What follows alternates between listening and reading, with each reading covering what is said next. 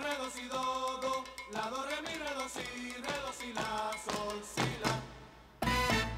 Sí, sí, hipócrita ya, cuenta las cosas atrás. Tú y tú debes de aprender, tú y tú de cada cual. Si es así, comprende que sí.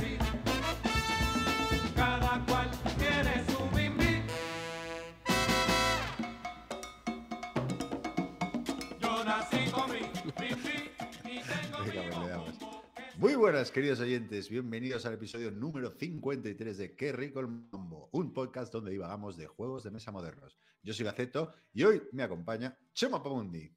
Hola, ¿qué tal? Eh, hoy es un programa muy especial, Chema, porque es especial porque, porque hacemos un programa normal. Sí.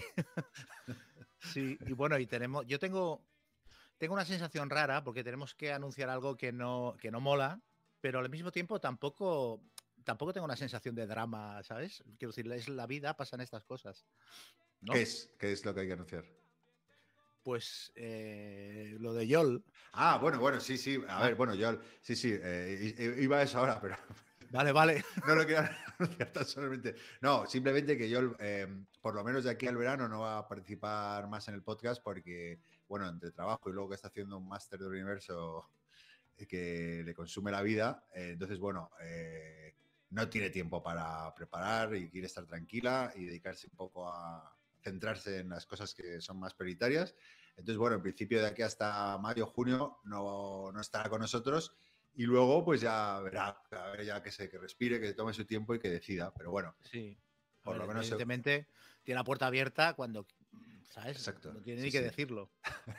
De hecho, es que Así- sigue estando, sigue estando en el grupo de WhatsApp con nosotros. Ayer nos Sí, dijo, dijimos, grabamos mañana y ay, qué ganas de oíros. Soy oyente premium. nada, yo que estoy seguro que volverá, pero bueno, ahora, ahora está con mucho lío y, y bueno, hay que respetarlo y Sí. que se tome su tiempo. Y me, me acabo de dar cuenta que no tengo conectado mi ordenador y probablemente se acabe la batería en...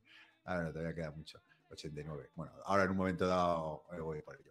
Bueno, y bueno, eso, empezamos así, un poco agridulce, pero bueno, es la vida y seguro que tarde o temprano yo volverá de alguna forma. Y nada, Chema, pues ¿qué tal todo? Eh, después de tanto especial, por fin a un formato habitual. Sí, sí, sí. Qué, qué gusto Bueno. ¿eh? Con la- siempre da como pereza de siempre jugar al formato. Cuando- o sea, siempre cuando estamos en el formato normal, eh, te apetece algo diferente. Y ahora Sí. estaba deseando volver a casa. Pero claro, es que hemos encadenado, es que desde el último programa estándar que hicimos fue en diciembre y estamos a finales de febrero. Sí, claro. sí, sí, o ha pasado, ha pasado, ha pasado tiempo. yo Claro, tengo entre- noticias apuntadas que ya que son viejísimas ya. o sea. Sí, yo, ta- sí, yo también las tengo apuntadas y el, el cielito lindo y todo. Es, esa- Mm. es de año de la polca ya. Pero bueno, a ver qué sale, a ver qué sale. Bueno, pues si te parece, empezamos. Mira, yo te quería comentar un poco, que, que yo creo que, que lo hemos hablado por el chat y demás. eh, dos editoriales grandes, ¿no? Que, que han anunciado su cierre, ¿no? Ujú. Un- Una Pearl Games, que es de Sebastián Dujardin, que es eh, autor de Troyes, bueno, no sé si es autor, pero por lo menos dueño de la editorial de, de Troyes, Incópolis, Bruxelles, que en su día la compró Asmodee y bueno, que muy elegantemente eh, Sebastián Dujardin pues ha anunciado que, que Asmodee ha decidido dejar de contar con sus servicios y que bueno, básicamente que cierran y que bueno, verá qué hace o cómo se reinventa, pero bueno, eh, eh, que, que eso puede dar un lugar a debate, ¿no? El, el tema, ¿no? De estas grandes eh, corporaciones ¿no? que, que compran Mm. a editoriales pequeñas y que, bueno, a lo mejor uno en un momento dado puede pensar, oh, qué bien. Pero sí, claro. pero no. Es un arma de doble filo, ¿no? Es un arma de doble filo, exacto. Porque ¿qué va a pasar con su catálogo de juegos? Pues es una gran pregunta. Ya tenía aquí el. el- Yo creo que cuando lo, lo anunció, lo anunció hace unas dos o tres semanas, como que, bueno, no, no daba. No, yo creo que lo estaba asimilando, pero no terminaba de, de explicar qué va a ser del futuro, ¿no? Simplemente explicaba las razones y decía por eso que elegantemente, ¿no? Porque realmente no, no es que critique a Asmodee ni nada, simplemente que, bueno, que en su día en 2014 el grupo Asmodee compró Pearl Games y, y bueno, que ahora por, por diferentes razones, eh, por la evolución de Asmodee, viene a decir que dice que cada vez es más grande eh, y que bueno, que simplemente Pearl Games como que tiene problemas para mantener su, su hueco, ¿no? Hmm. eh, y, y- y mantenerse en la línea editorial. Pero vamos, que no, no lo critica mal, sino bueno, pues como que lo acepta, que son circunstancias de- del mercado. Y, y bueno, eh, evidentemente el aspecto humano, que es lo que más le preocupa por la gente que estaba implicada en el proyecto. Y, y mira, justo estoy ahora que estoy leyendo aquí de reojo la noticia, y dice, ¿cuál será el futuro de Pearl Games? Eh, va, mira, pues ellos eh, quieren, eh, quiere él mantener eh, la marca y el catálogo, ¿no? Pero está claro, está negociando con ellos, porque ya te digo, son títulos, el Deus, el Black Angel, el, el Troyes, o sea, algunos sí, títulos juegos- son... Juegos con cierto tirón. Sí, sí, sí. Bueno, así que bueno que está en un periodo de transición, pero bueno, mm, eh, bueno malas noticias, ¿no? Y la otra que será Holy Grail. Sí, Holy Grail. eh, Lo de Holy Grail ha sido más jodido, ¿eh? ha sido muy chungo el a cierre. de- cuenta. No, a ver, han emitido un comunicado diciendo que debido a la pandemia tenían que cerrar, que, que los dos años de pandemia se habían comido todos los ingresos que habían obtenido por retail y que además tuvieron un problema con la empresa que les llevaba la distribución, que se equivocó y envió un montón de juegos a, a mecenas equivocados, Hostia, a direcciones que no eran, y que luego no se aclaró, o sea, no, en el comunicado no aclaran de quién había sido la culpa, pero parece que la distribuidora les pedía, después de este problema, les pedía que le pagaran por adelantado los tres juegos que tenían en sus almacenes. Y ellos no han podido juntar el dinero, les ha sido imposible. Y bueno, han tenido que cerrar, bancarrota, concurso de acreedores y ahora el problema está en que un montón de gente que había metido dinero en el, en el Rallyman no, va a recibir el juego nunca posiblemente. Ellos han dicho haremos lo que podamos, tal, pero está muy negro. Si no tienen dinero, los juegos se van a quedar en el almacén hasta que alguien decida tirarlos. ¿Y qué pasa con...? drama. Eh, claro, eh, pero por ejemplo, Debir va a sacar el Rallyman dentro de Mm. unas semanas en español. ¿Cómo, cómo es posible que, que Debir sí lo tenga y... eh, Bueno, Yo hoy he estado precisamente en Debir por otros temas y he hablado con Xavi y le he preguntado, digo, ¿esto qué? Porque claro, eh, ¿es un problema o no es un problema? Y me ha dicho que no, que en principio que el contrato está firmado, que los juegos están hechos y dice, pero- Cinco espectadores. Cinco espectadores tenemos. Es que por un error creo que estamos emitiendo en directo, pero bueno, saludos a todos.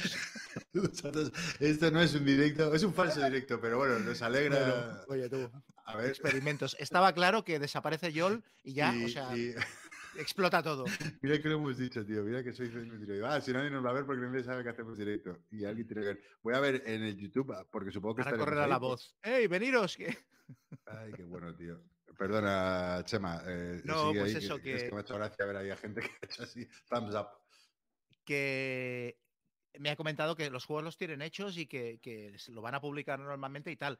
Claro, en lo que están un poco preocupados en que es en, en, mm, la mala mm, publicidad que da esto, ¿no? El publicar un juego que, entre comillas, nace muerto, aunque el juego es perfectamente, evidentemente es jugable, el juego básico es un juegazo ya de por sí, no hace falta nada más, ¿no? Pero claro, la sensación de que publicas un juego que sabes que aunque quieras no lo vas a poder expandir, va a ser muy difícil, a menos que venga otra editorial, lo compre, ellos puedan pagar las deudas y todo este rollo y se publique eh, dentro de un tiempo. ¿Sabes? Es una sensación rara de estamos sacando una novedad que ahí se va a quedar, ¿no? Bueno, pero, pero eh, por ejemplo, eh, bueno, bueno, qué gracia me hace, tío. Oye, pues esto es mucho más sencillo, un directo, tío, que co- aquí, eh, la Para gente nosotros, comenta- mira, con la lo de hacemos que darnos tuvimos- cuenta. Que, pero si no me equivoco, Debir sí que saca. Vamos, yo he visto anunciado un montón de, de expansiones ya del Rallyman, ¿no? Del Rallyman Dirt. Esto sí que no lo sé. Las expansiones no, no le he preguntado. Es que las expansiones no sé si las tienen hechas. Claro, es como para pensárselo. Si las tienen hechas, las, las- las tienen que sacar y vender. Pero si no las tienen hechas, supongo que esperarán a ver qué ocurre con el juego básico, porque ahí sí que igual el contrato, em, ser- yo qué sé, ¿sabes? Queda, queda roto porque una de las dos partes ha desaparecido, no tengo ni idea. Ya. Pero bueno, ya, ya, el- ya. como mínimo el básico va a salir en español sin problemas. Sí, me acuerdo luego de leer esa nota de prensa de Holy Games, eh, que, ¿no? que se había pasado un efecto embudo, ¿no? Que al final, claro, si tú no consigues dar salida a los juegos eh, que tienes ahí eh, es para ese año y se te retrasan, eh, claro, todo el gasto de Sí. mantener los juegos ahí, de los envíos y demás. Y sí, sí, eh, que la gente mucha, se habla mucho del precio exorbitado, que es verdad, pero, pero bueno, que la cosa no, no está, no está fácil. Aunque, mira, justo venía, antes está pasando al perro y escuchaba a, a Bislúdica, eh, a Rivas decir que, que había visto un informe de, de ventas de, en Alemania y que se había visto reducido en un 5% este año. Supongo que se refiere a 2022, que bueno, eh, no es una locura, pero, pero o sea, tampoco es tan dramático, ¿no? Un 5% es, eh, bueno, depende para quién supongo, pero bueno, que tampoco es alarmista de, oh, mira, ha descendido un 20, eso... No, claro, hay que, ve- hay que ver exactamente el pormenorizado de cómo se ha repartido este 5%, porque no creo que haya sido eh, un 5%, mm, será de media, o sea, no creo que haya afectado igual a editoriales pequeñas que a editoriales grandes. Entonces, posiblemente a editoriales pequeñas sí que les ha fastidiado, si no han llegado a los mínimos y han tenido que hacer tiras, ¿sabes? Que no han podido vender del todo, yo qué sé. O sea, no Ya. creo que a Asmodee y a, y a Fantasy Flight, a este tipo de editoriales les, les, les perjudique tanto, pero a editoriales pequeñitas sí que es posible que veamos un goteo de gente que cierra igual o que, ¿sabes? Oye, si puedes, Chema, es que yo soy muy manco, eh, o, o bueno, alguno de estos simpáticos oyentes, si me mandan, es que el, no, el, el- el link de YouTube y lo pongo en Twitter ya, ya que es que esto no estaba preparado, eh, era un botón que no era, se ha hecho público el programa y, y encantados, ¿eh? Eh, que- así que Alfredo, Jordi, Nebularet y todo, Antonio, todos los que estáis eh, escuchándonos, Me parece. esto es un poco improvisado, pero genial, que, eh, que os quedéis y comentéis y así hacemos el programa todo, todo juntos. Eh, eh, ¿Cómo coño se consigue? A ver, a lo mejor aquí el link. Es que, tío, eh, eh, he intentado YouTube, qué rico el mambo, tío, y me salía. Claro, me salía. eh, ah, mira, a ver en YouTube, espérate, ya está. Claro, es que yo no lo tengo. Me salía, me salía Pérez Prado, la canción del programa, esa empezó a sonar ahí en medio. A ver, eh, eh, bueno, continúa en YouTube, ¿eh? perdonadme un segundo. Ah, claro, mira, aquí, aquí estamos. Vale. Aquí estamos. vale, voy a, voy a... Bueno, si quieres sigue hablando mientras yo Sí, lo voy a publicar decir. eh, en, en Twitter, perdona. perdona. No, Cosas pues- del directo. Pues por comentar, ya que estamos hablando de editoriales que cierran, editoriales con problemas y tal, eh, ha llamado mucho la atención en el, en el mes, el mes pasado a este, dijéramos, sobre todo en enero, el último comunicado de Mythic Games a vueltas con el Darkest Dungeon, que lo han vuelto a, ofrecer mm, o sea, a menos de la mitad de precio de lo que habían pagado los mecenas en su día en el Kickstarter, oferta especial, no sé qué, todos los, casi todos los packs que vendían en el Kickstarter, pero rebajados un 50%. Y, eh, y en el comunicado han tenido los santos cojones de decir, aprovechar la, la oportunidad porque esto no es un hobby, es una inversión. Sí, sí, sí. Que es tener ya no, ya la cara ya no de cemento armado, es- es- ya es adamantium. Porque, claro, o sea, es una inversión, claro, a costa de la gente que confió en vosotros y pagó el Kickstarter al precio normal, sin, sin los cuales no habríais podido hacer los juegos y ahora no los podíais estar vendiendo a mitad de precio a otra gente para animándoles a que especulen. Es que es tener una jeta espectacular. Es- Estos son los del Gel también, ¿no? Sí, sí, sí, sí. Porque, tío, es que a, a un amigo que, eh, el amigo que te dije, que conté en otro programa que, que- que organizó la partida de Dungeons and Dragons, eh, y que de vez en cuando juega conmigo a juegos de mesa, pero no son muy, no es muy jugón, ¿no? Y me dijo, oye, tío, ¿he visto este juego Kickstarter? ¿Qué me dices? Y tal. Y digo, mira, tío, yo de minis no tengo mucha idea, pero esta gente suele hacer juegos muy exitosos y a top y tal. Y, y, y digo, pero es una pasta. Y yo, ah, sí, cuestan esto, pero te vienen llenos de tal. Métete, métete. Métete, métete. Hostia. Y así no me meto yo, tío. Y digo, claro, le digo, oye, tío, creo que va mal la cosa. Y dice, claro, han desaparecido el mapa, tío.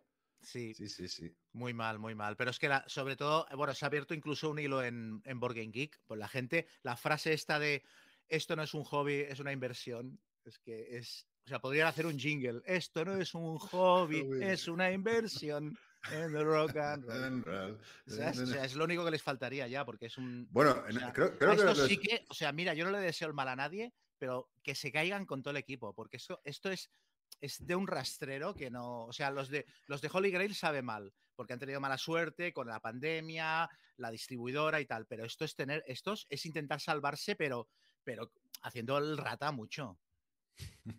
Eh, es que creo que también lo había escuchado en Miss Lúdica que comentaron esto y si no recuerdo mal dijeron eh, que se anunciaron que, que esta gente había, había tenía un nuevo equipo de comunicación.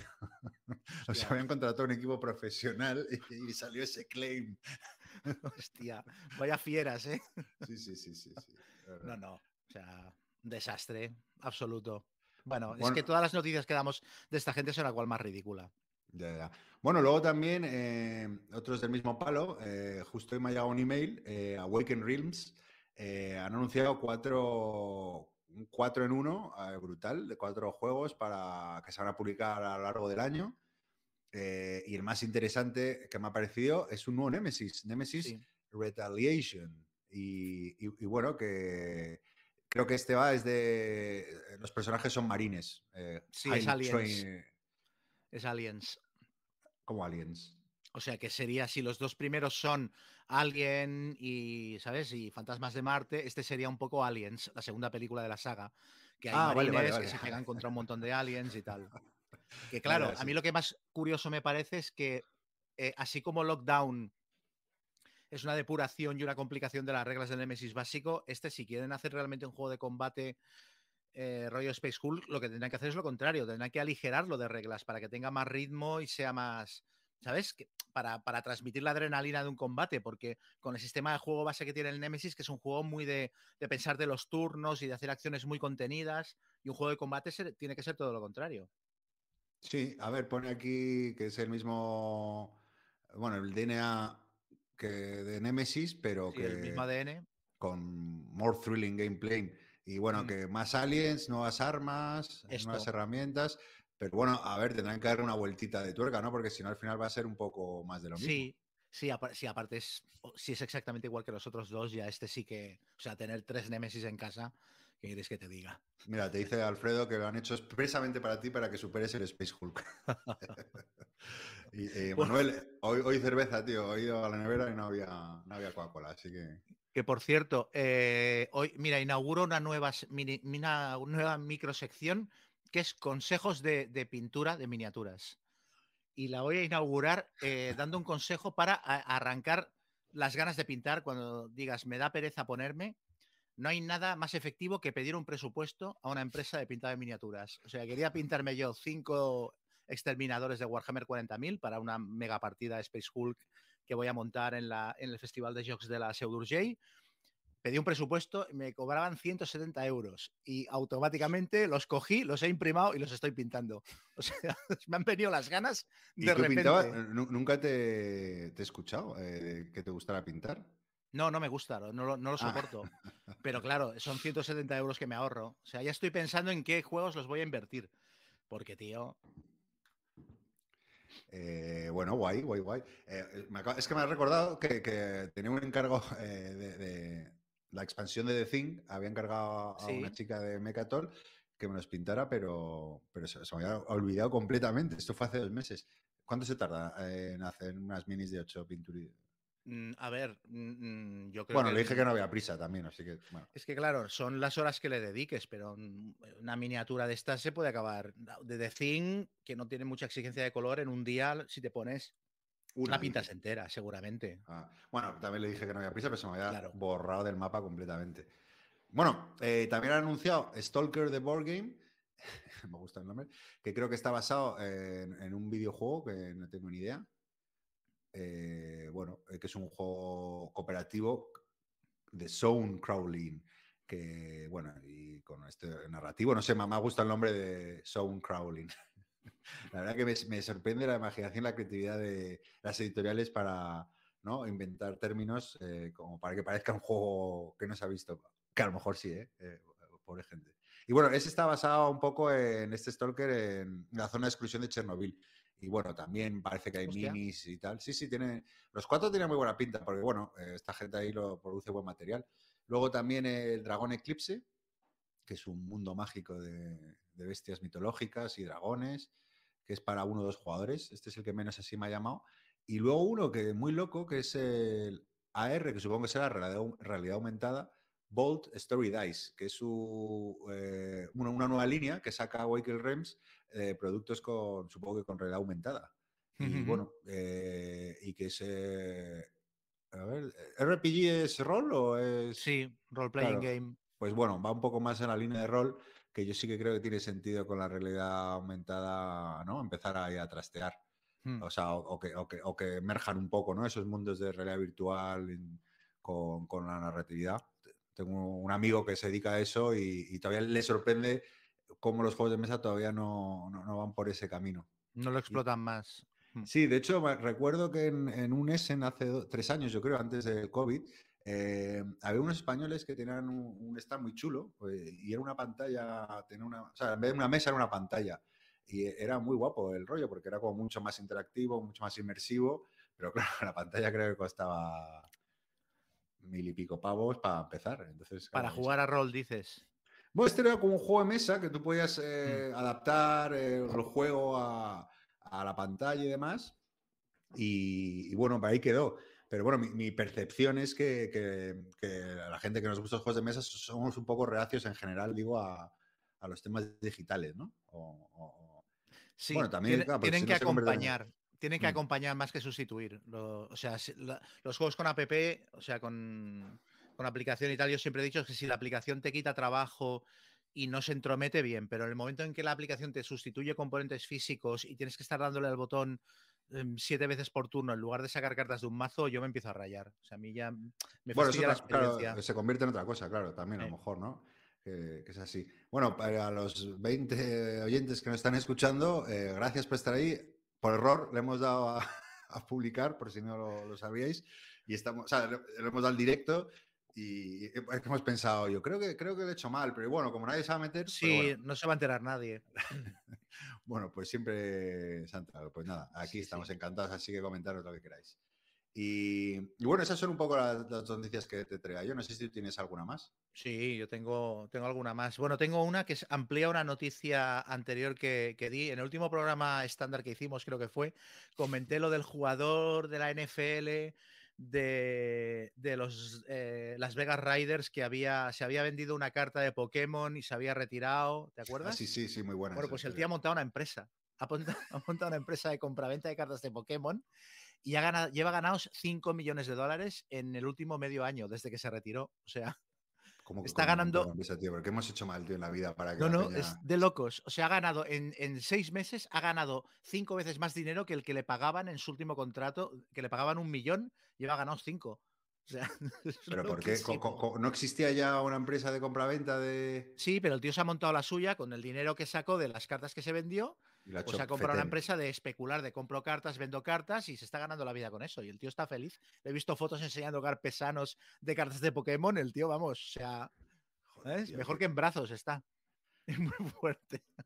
Pero mira que, que- a mí- y mira lo poco que ha tenido que pensar, es simplemente decir, ah, coño, Sí, sí, si he hecho tal, a lo mejor hay gente que también puede hacerlo igual. Lo voy a claro, hacer, ¿no? Recibiendo hostias cuando en realidad era todo mucho más fácil.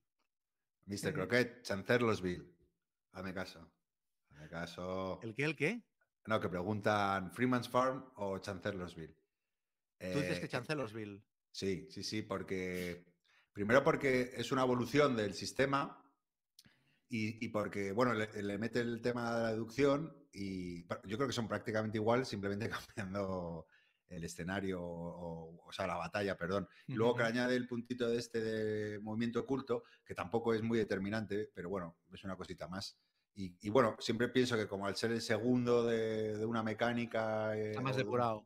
un poco depurado. Pero bueno, te lo digo sin haber probado el Free Más solo habiendo escuchado a Chema. Pero por llevar la contraria. Eh, dice Alfredo que yo viendo Resistit y, no, y, que, y que no me puedo retirar. Ni amago de. Elegí mal, voy a tener que hacer compraventas. A ver, más, más cositas. Bueno, ¿te has enterado que van a hacer una edición nueva, una eh, retematización del Etnos? Sí, eh, algo he leído de, de refilón. Sí, Arqueos Society se va a llamar. Es, va a estar ambientado en arqueólogos, rollo Indiana Jones, encontrando tesoros por ahí y tal. Y básicamente va a ser el mismo juego, pero con el arte completamente renovado y tal. Yo he visto la portada, que pasa por ser más bonita que la del Etnos, y a mí me ha gustado menos. Me ha parecido Más un feo, poco sí. fea. Sale una especie, un mono, me parece, en la portada y una, una, una Pero el cosa juego muy- es eh, el, el mismo. O sea, no sí, sí, el juego es el mismo, pero le cambian el tema, hacen un tema como quizás más familiar y más con una puerta de entrada más fácil, pero igual la acaba teniendo menos personalidad, no lo sé. Es que a mí tampoco me parecía feo el Etnos. ¿no? Las fichas de colores eran igual estaba- locas, pero no Bueno, pero, juego- vi- vivas, daban alegría un poco. Eh, sí. pues bueno, mira, pues se reedita. Está bien, porque es un Sí, juego. sí, no, yo feliz de que se redite. Me Oye, mira, comenta 8 que en Steam han puesto la Matchet y eh, dice que no ni me viene, pero por comentarlo. Pero mira, es que justo lo probé por primera vez, que, tú- que tú has hablado Ah. de él. eh, Y lo probé el otro día, pero fíjate que lo probé a 4, tío. Porque yo tengo la percepción de que todo el mundo lo juega a 2, ¿no? Sí, la mayoría de la gente sí. Pues bueno, eh, probé. es- hay unas, eh, unas. En España lo saca TCG, creo. ¿no? O eh, Factory, que no. eh, y, y son dos juegos justo que, que son los de Marvel, ¿no? Sí. Eh, se lo compró este amigo de, de Dungeons, el del gel, eh, que todo lo de Marvel y tal se lo pilla.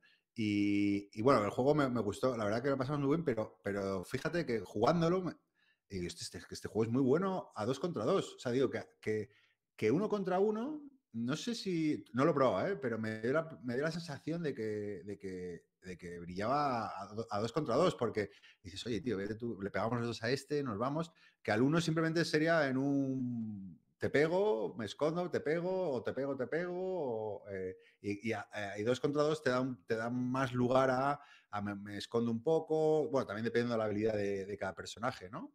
No sé si tú lo has podido jugar a- por parejas. No, y esto que dices me toca las narices porque yo lo daba por descartado ya. Yo lo jugué a dos, le eché dos partidas y dije, uff, no me, no me convence. Y, ¿No? y- Ah, y no, a mí no me, no me, me dejó un poquito, o sea, me pareció que el tablero sobraba un poco y no me convenció. Y dije, una de las cosas que dije fue, el Funkoverse mola más porque se puede jugar a cuatro. Sí, ok. Entonces, claro, si ahora este se puede jugar a cuatro también, me lo voy a acabar comprando para probarlo. ¿Sabes lo que pasa también? Que a lo mejor, claro, yo no he jugado a. a- es la primera vez que jugaba, pero la- es verdad que la habilidad de, de uno de los superhéroes, que no me acuerdo el nombre, que iba en moto, una moto infernal, uno de estos de Marvel, eh, Mm. claro, eh, él. eh, eh, una de sus habilidades era como que movía cuatro casillas y si pasaba por alrededor de uno le iba quitando uno de, uno de daño. Entonces, claro, daba lugar a que se moviera mucho por el tablero rápidamente.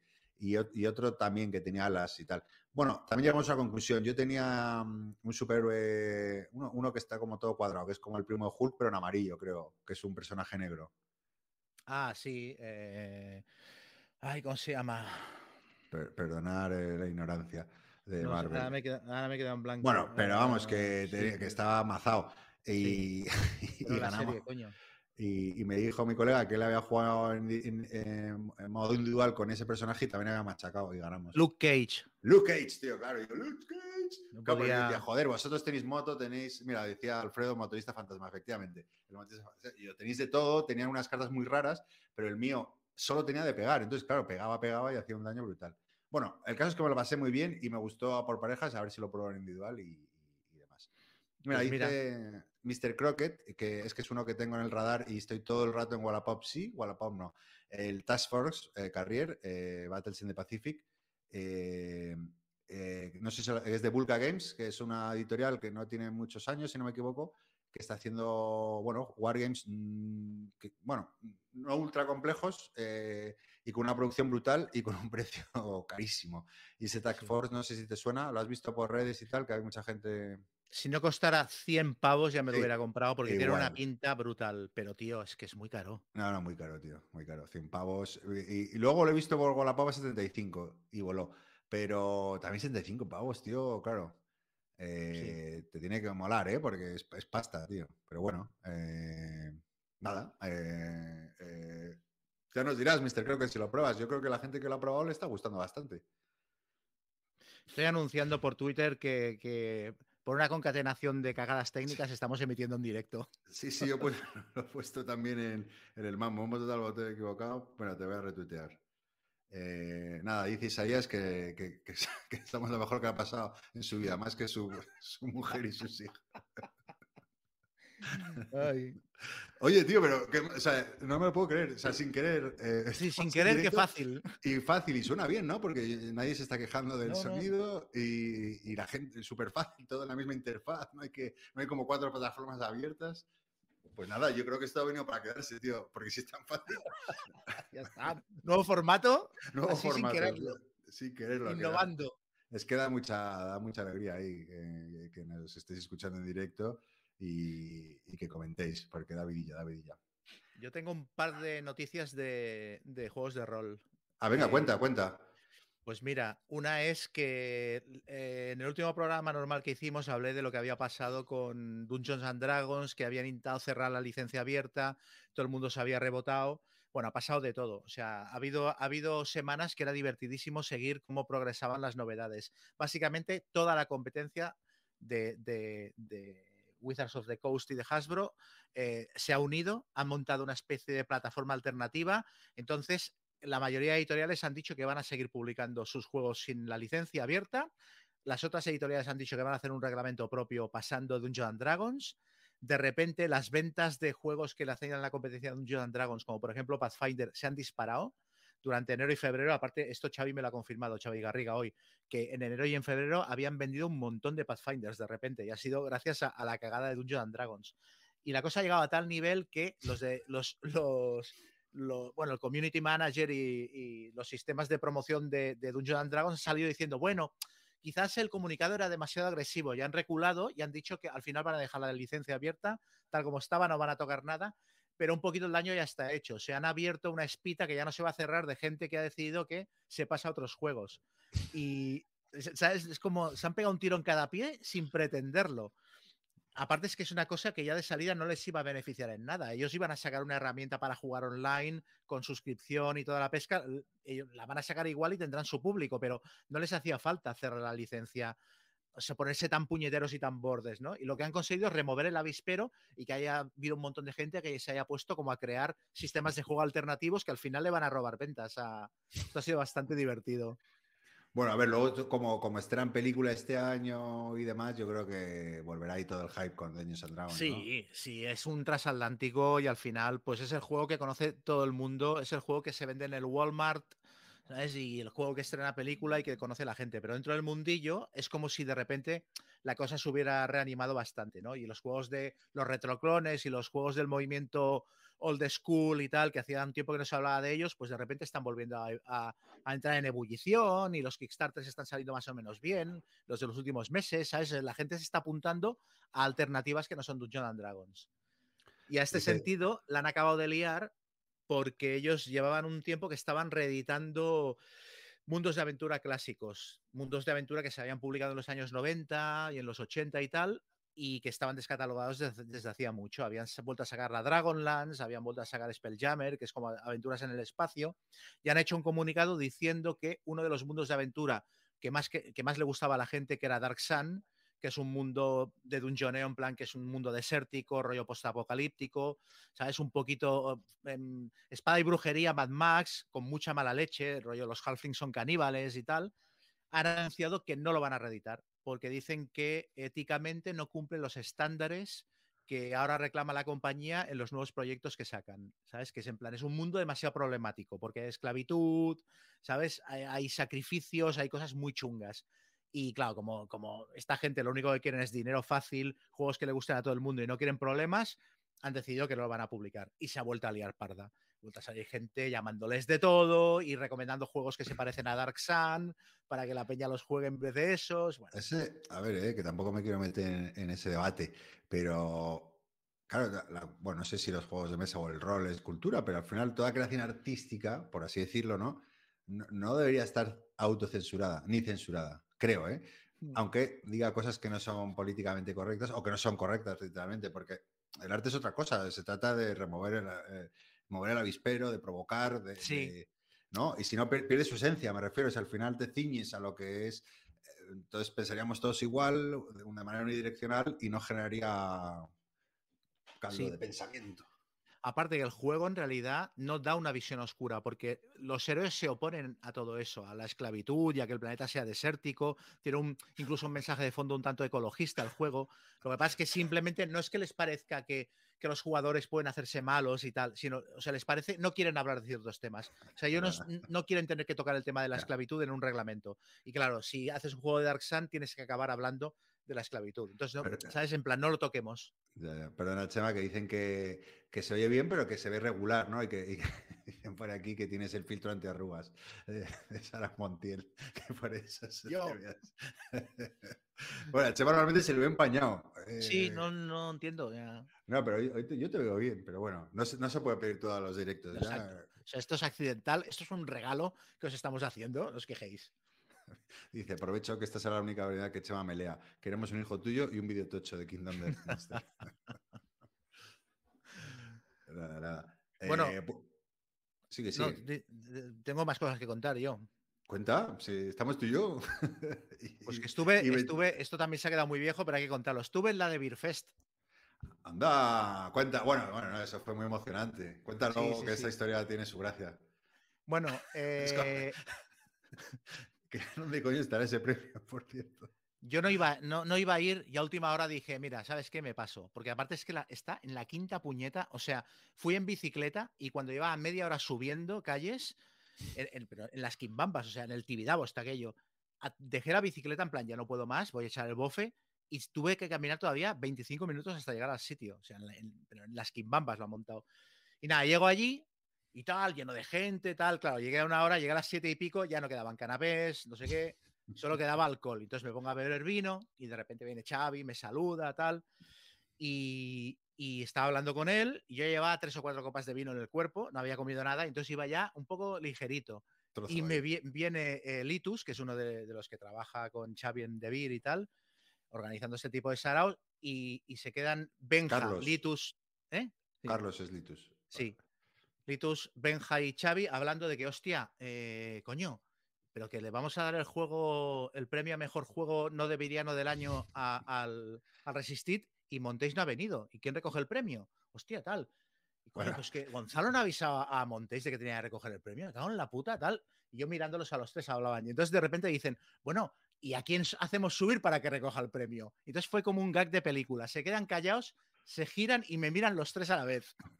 Y yo no, o sea, no. O sea, de- o sea, dejadme en paz. O sea, no puede ser que cada vez. Yo venía aquí a tomar unos vinos Ya tranquilamente. estabas, ya estabas asignado, quisieras o no, porque, porque eh, claro, esto eh, de, de, de David me dice el día oye, os hemos dado el premio tal, y hostia, qué ilusión y tal.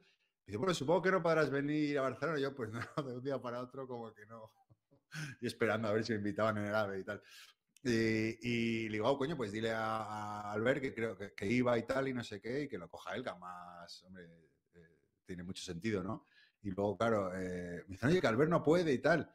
Y claro, yo lo primero que también que pensé también, digo, coño, dásela a Chema, Pero es que lo más, lo mejor que de es todo- colega de todo. Lo mejor de todo es que yo, cuando yo a la de Beer Fest venía de haber estado en mi casa jugando con, con Albert Montéis al Undaunted de Stalingrad. Y estábamos los dos jugando y yo le decía, bueno, cuando acabemos me voy a la de Beer Fest. ¿Tú te vienes o qué? Y el tío, no, no voy porque no tengo nada que hacer allí. ¿Sabes? Aprovecho, me voy a casa y dibujo. Nadie le había dicho nada. Y nada, pues Joder, tuve que hacer que el les- payaso, subir al escenario, recoger el premio. Me hice pasar por Albert Montéis. ¿sabes? Y hubo gente que se rió, pero hubo gente que no, con lo cual supongo que coló entre parte del público, que ella era Albert Montéis. Eh, ah, ah, claro, habrá gente, claro, no explicaste, entonces habrá gente que no entendería. Sí, no entendía de qué estaba hablando. Aparte llevaba yo ya seis copas de vino cuando subí a coger el premio, no sé ni lo que dije. Ahora y me dieron el premio, que el premio es, es más feo que picio, por cierto. Es un jamón, es un jamón de madera negro montado sobre una base que pesa 10 veces más que el jamón.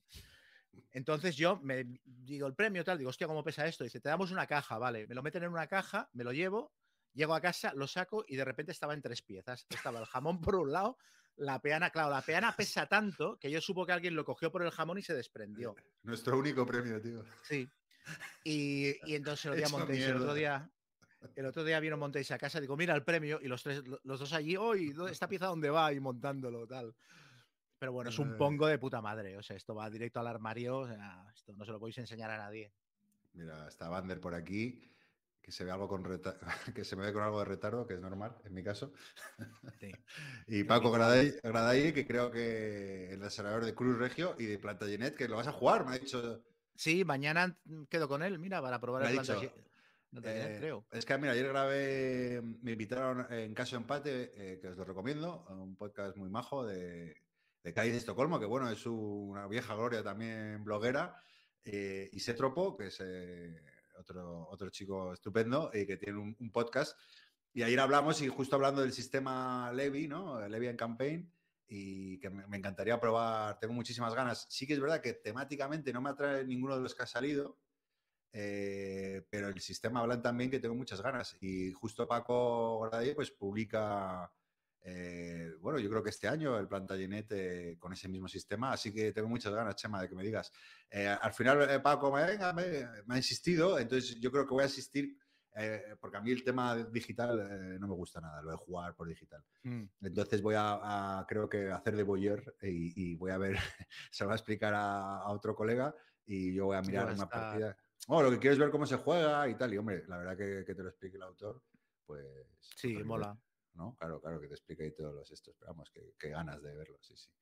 Bueno, luego yo eh, me he pillado, me he metido en dos cositas, Kickstarter.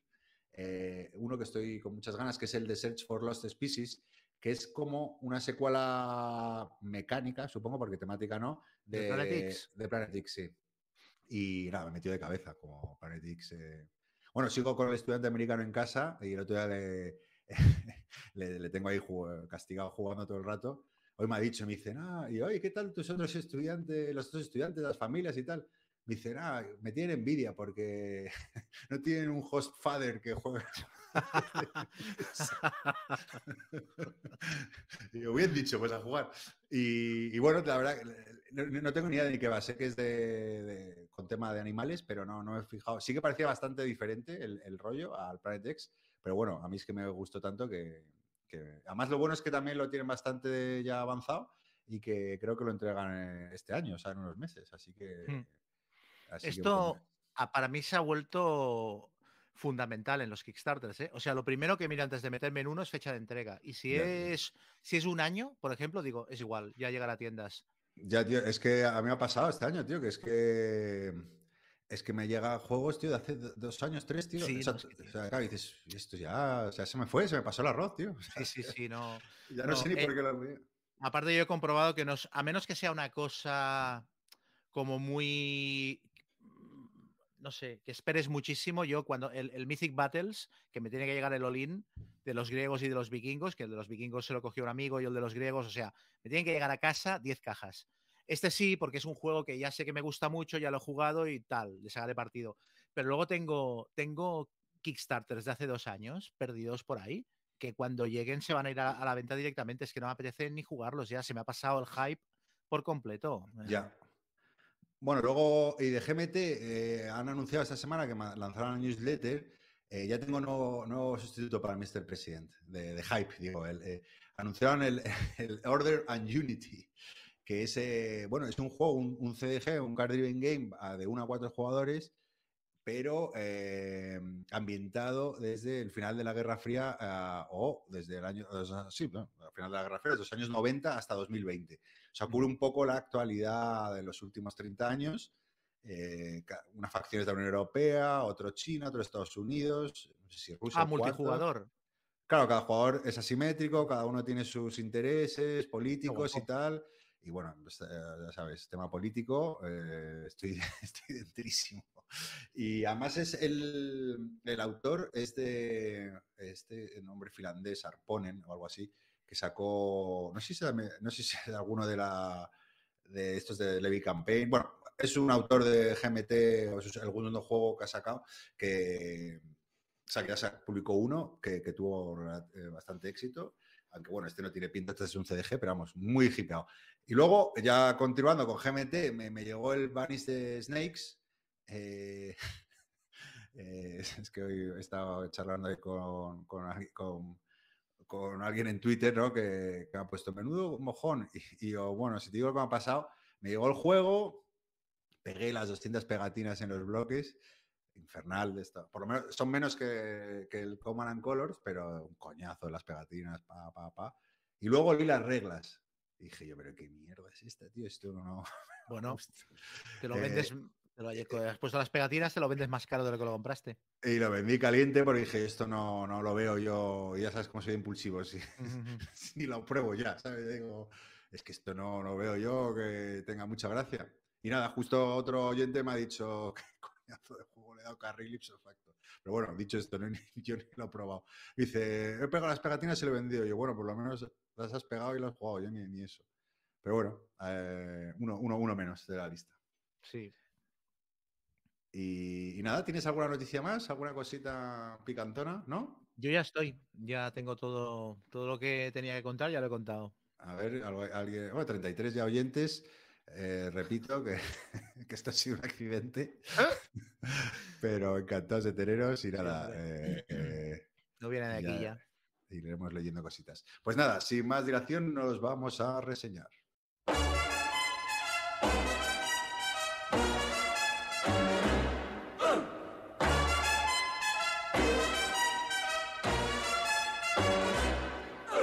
Papa loves mambo. Mama loves mambo. Look at him sway with it, getting so gay with it, shouting olay with it. Wow. Bueno, Chema, que empieza tú si quieres, ¿qué nos traes? Vale. ¿Qué, qué has jugado? ¿Qué has jugado? Me he dado cuenta de que esto de que, claro, esto de que no esté Yol, Sí.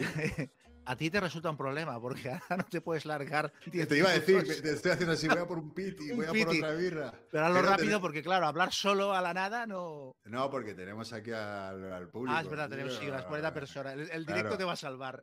Eh, no, pero a ver, como siempre, dime, antes de que me vaya por una birrita y a por un piti. Que... ¿El juego? Sí. block by block. A ver, espérate, que es que me suena. Block- Había uno que. Block, play, block. Ah, para luego re- Ah, pero esto es como una yenga. No, ¿qué dices? Una yenga, pero ¿qué, qué yenga? No. Joder, Es- pues. Block a Es block. uno de, insurrección ciudadana, ci- sin C final, block by block, pero sin C. O sea, block B Ah. O B L O C. Ah, block. Joder. Mira, pon block and block con CK. Ya verás lo que te sale. Llevas facciones que se levantan en armas contra la policía en una ciudad mm, que ha caído en la Ah, block by block, The. Insurrection Game. A ver. Este. Hostia, pero qué, qué marcianada es esta, tío. Y la portada. Sí, Es muy loca, ¿no? es un colaborativo. está- temáticamente es la hostia. O sea, es eso. Cada jugador lleva una facción y juegas contra la policía. A, a- trincheras barrios poniendo barricadas, tiras cócteles molotov, saqueas tiendas. Bueno, Ah, todo lo ah, que me gusta. Tarda un minuto, ¿eh? voy a por esto, tú sí que se empieza a cuenta que va. Que Vale. dice Manuel, no hay mambo. Eh, claro, esto es en directo, en teoría mañana, no, bueno, en falso directo, mañana meto la canción. Exacto. Esto ya es. o sea, la versión saber depurada en iVoox. claro, saber meter una canción eh, en directo, no sé cómo coño va, supongo que se entrarán máquinas de todo tipo, ¿no? No tengo, ¿A mí me estás preguntando? Yo soy el que no tocaba ni un botón ah, o sea, nunca. O sea, Venga, pues ¿Esto lo hacíais va o tú?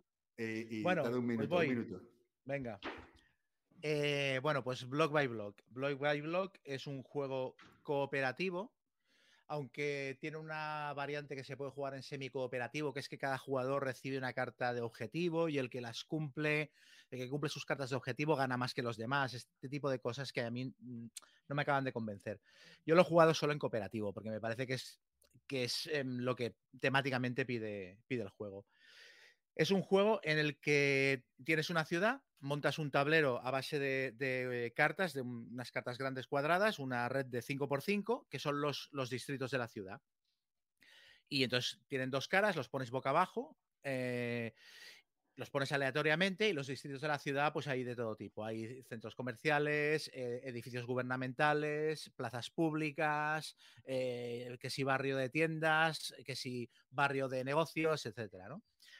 Y debajo de cada carta de bloque colocas una especie de, carta de objetivo que se cumplirá una vez liberes ese, ese bloque, ese distrito.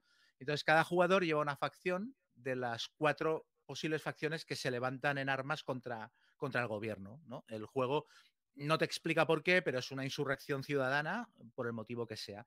Entonces, las cuatro facciones son eh, exconvictos, o sea, gente que se ha fugado de la cárcel. La otra facción son estudiantes. La otra facción son ah, trabajadores. Y la otra facción son los vecinos.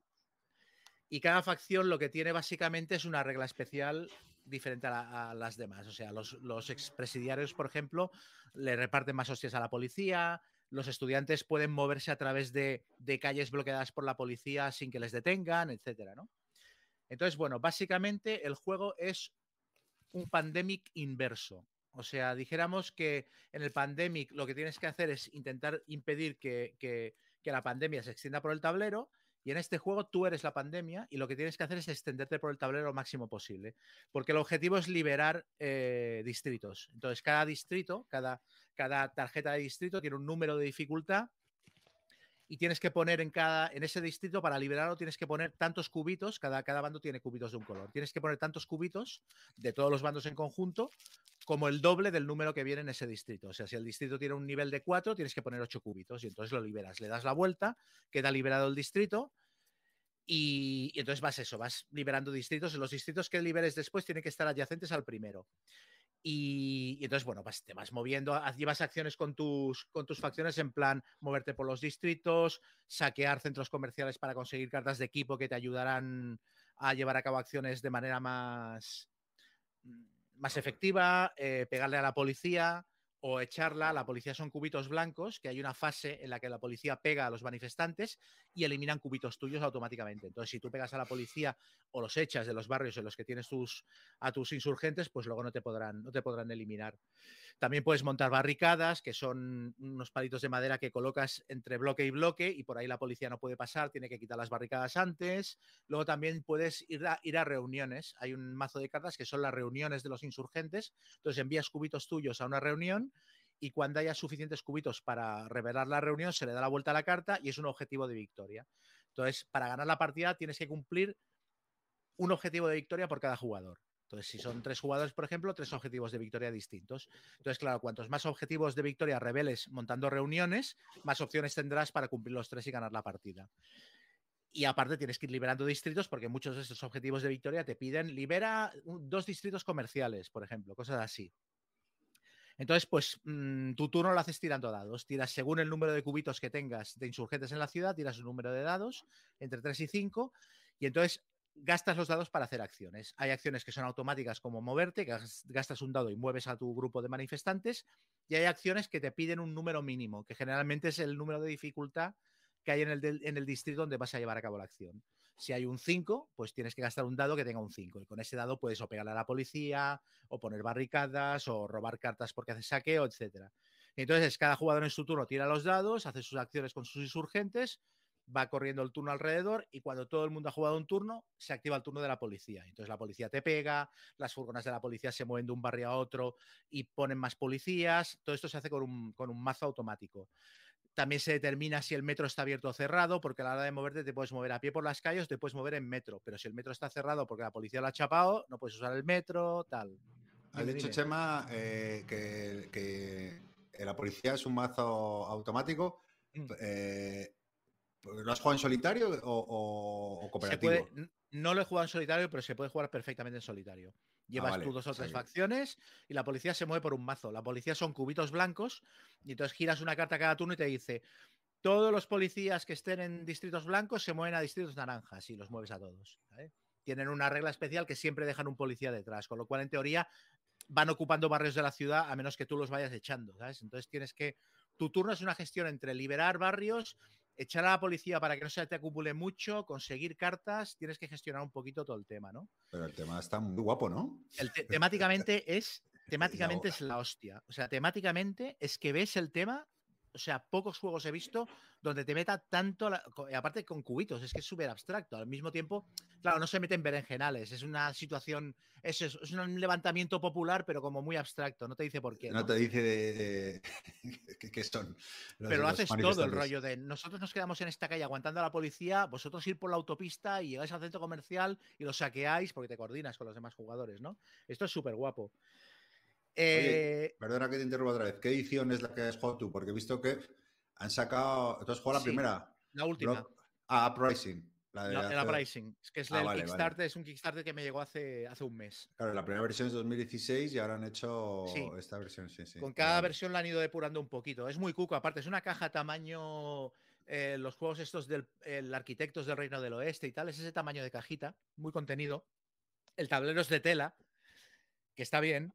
¿De tela? No, sí, está impreso en tela, no es de cartón ni es neopre- neopreno, Ah, es es una tela. Ah, sí, sí. oh, pues parece. Ah, pero como se ponen los setas encima, parece. Exacto, queda ahí fijado. Claro, claro, es súper claro. bonito, el juego puesto en mesa es muy chulo y temáticamente es muy, es muy guapo. Entonces, ¿qué problemas tiene el juego pese a eso? Y esto me, me- me duele porque, o sea, es un juego que temáticamente no me, no me puede atraer más. Y aparte, Más, Más te va a doler a los oyentes que están diciendo que ya me lo has vendido. Bueno, a mí el juego me gusta, ¿eh? y de hecho me lo voy a quedar, pero con, un, con, final, con- entre comillas. A ver, em, esto que hay mucha gente que dice, no, sé, no hay que mezclar juegos y política y no sé qué. Bueno, pues este es un juego que demuestra que si lo haces bien puedes mezclar juegos y política y mola muchísimo. ¿Qué problemas tiene el juego? Tiene problemas y no son problemas menores.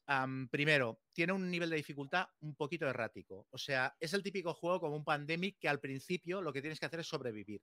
En el Pandemic al principio tienes que co- acotar el tablero para, para que no se te coma. O sea, ¿sabes? Limitar la pandemia, que no se extienda mucho. Aquí lo mismo. Aquí lo primero, los primeros turnos lo único que haces es pegar a la policía. Pegar a la policía y montar barricadas para que no se te coman. Porque si en algún momento algún jugador se queda sin cubitos en el tablero, perdemos todos la partida automáticamente. Entonces, claro, tienes que gestionar mucho en plan, escóndete en aquella calle, ya los paro yo, porque luego tienes una acción que te permite poner más cubitos en movimiento y tal, ¿no?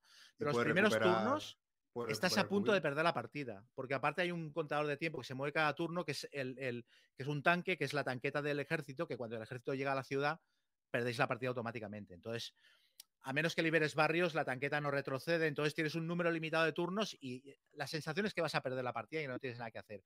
Entonces, de repente hay un momento en el que la propia saturación de policías hace que se empiecen a mover de manera un tanto errática y entonces ahí ya encuentras un poco de oxígeno para moverte y empiezas a liberar barrios y empiezas a funcionar. Entonces, el motor del juego es un poquito raro porque está- estás durante un buen rato de partida que parece que vayas a perder en el siguiente turno y de repente la dificultad baja, baja, baja, baja, baja todo el rato y ya ves claro que vas a ganar. Entonces es un poquito anticlimático esto. Y me ha pasado en todas las partidas que he jugado. ¿eh? O sea, he jugado tres veces y me ha pasado las tres. ¿Que ¿Has ganado las tres o qué? Sí, he ganado las pues sí, tres. Ese es otro tema, que la dificultad no es muy bestia. Eh, y lo puedes poner, puedes ajustarla, pero yo ya he jugado a nivel difícil y hemos ganado igualmente. Lo único es que en vez de dos turnos de margen teníamos uno para ganar, pero hemos ganado igualmente.